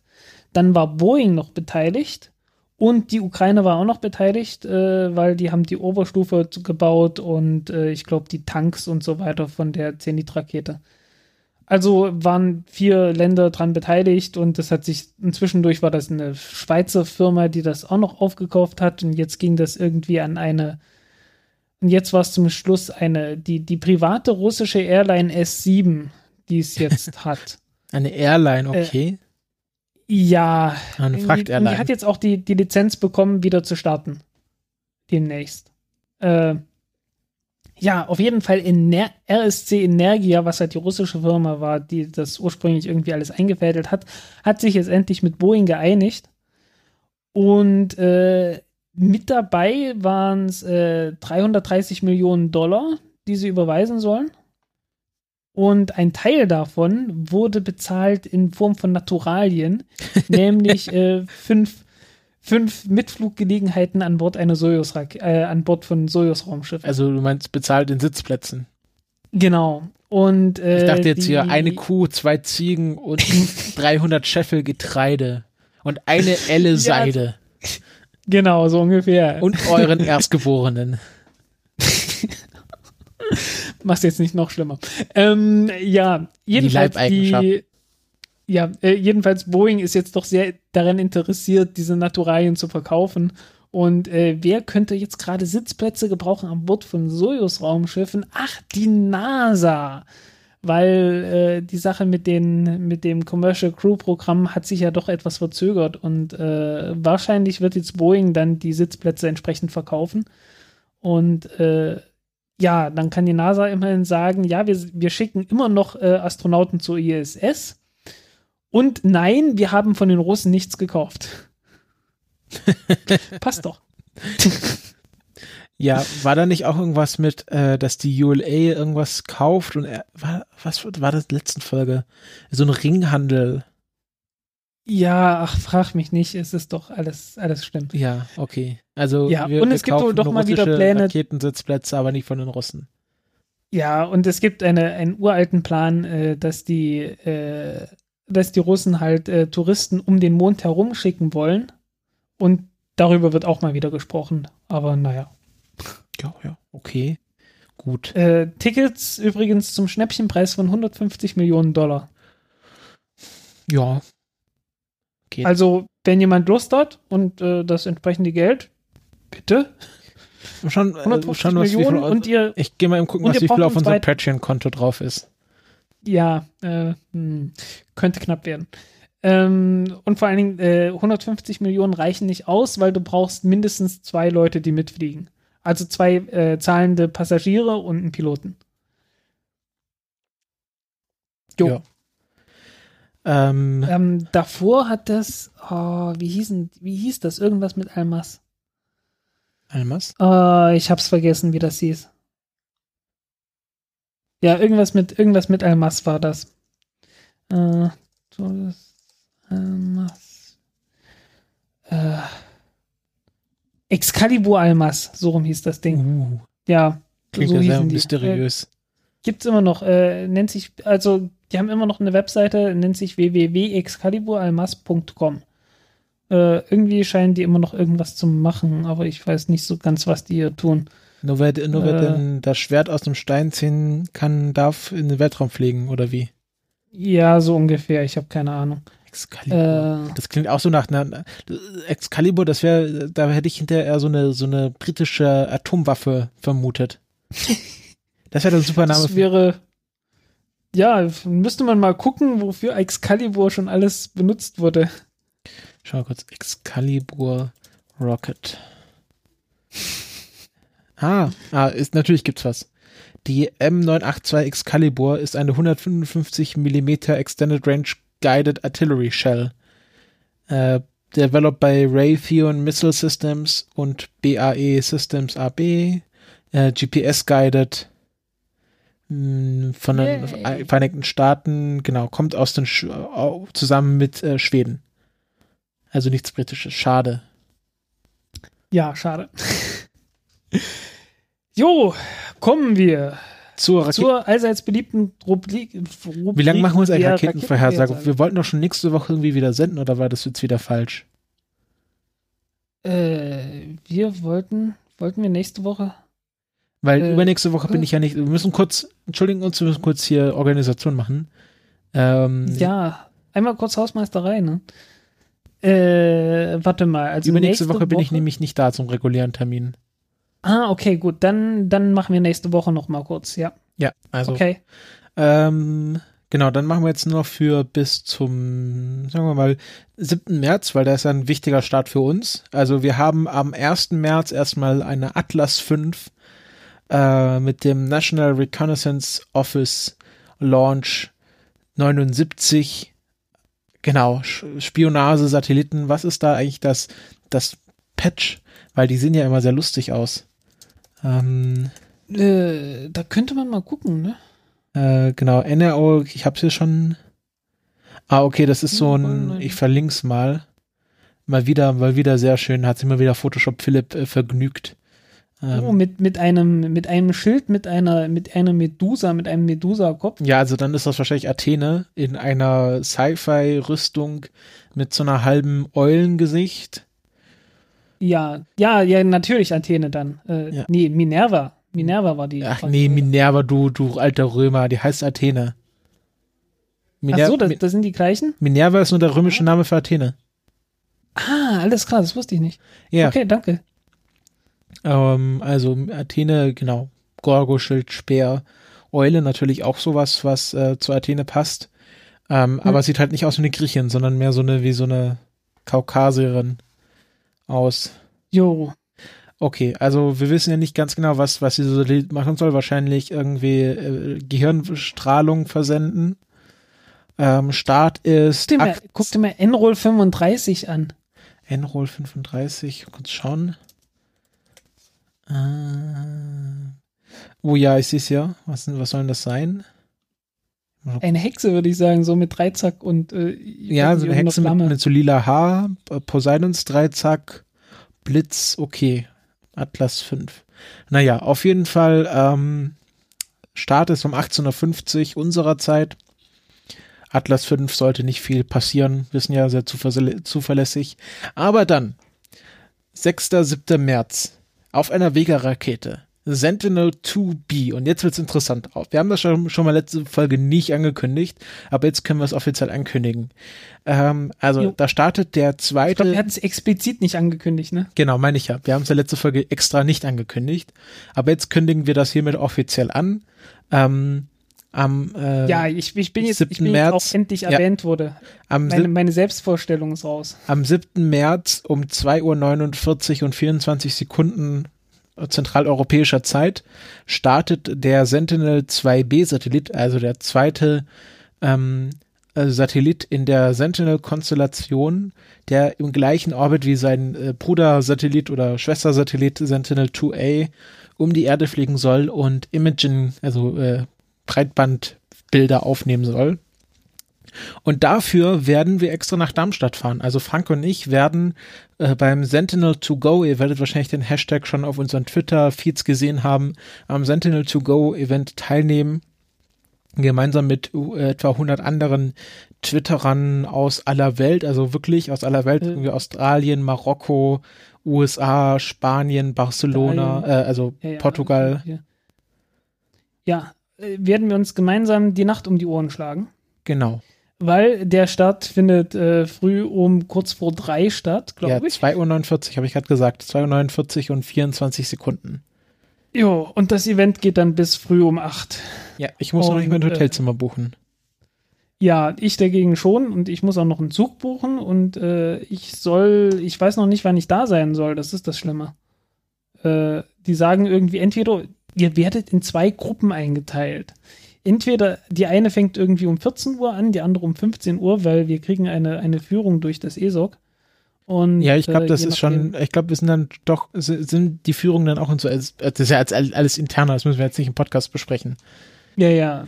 Ähm, auf jeden Fall, ähm, ja, freuen wir uns sehr darauf, äh, mal das ESOC zu sehen. Wir haben auch schon ein paar Interviews ange angesetzt. Wer weiß, ob sie funktionieren werden, aber wir haben sie schon mal Das ist das nächste. Ja.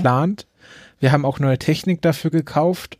Äh, wir haben uns da wirklich in Umkosten gestürzt und für 6 Euro Lavalier-Mikrofone gekauft.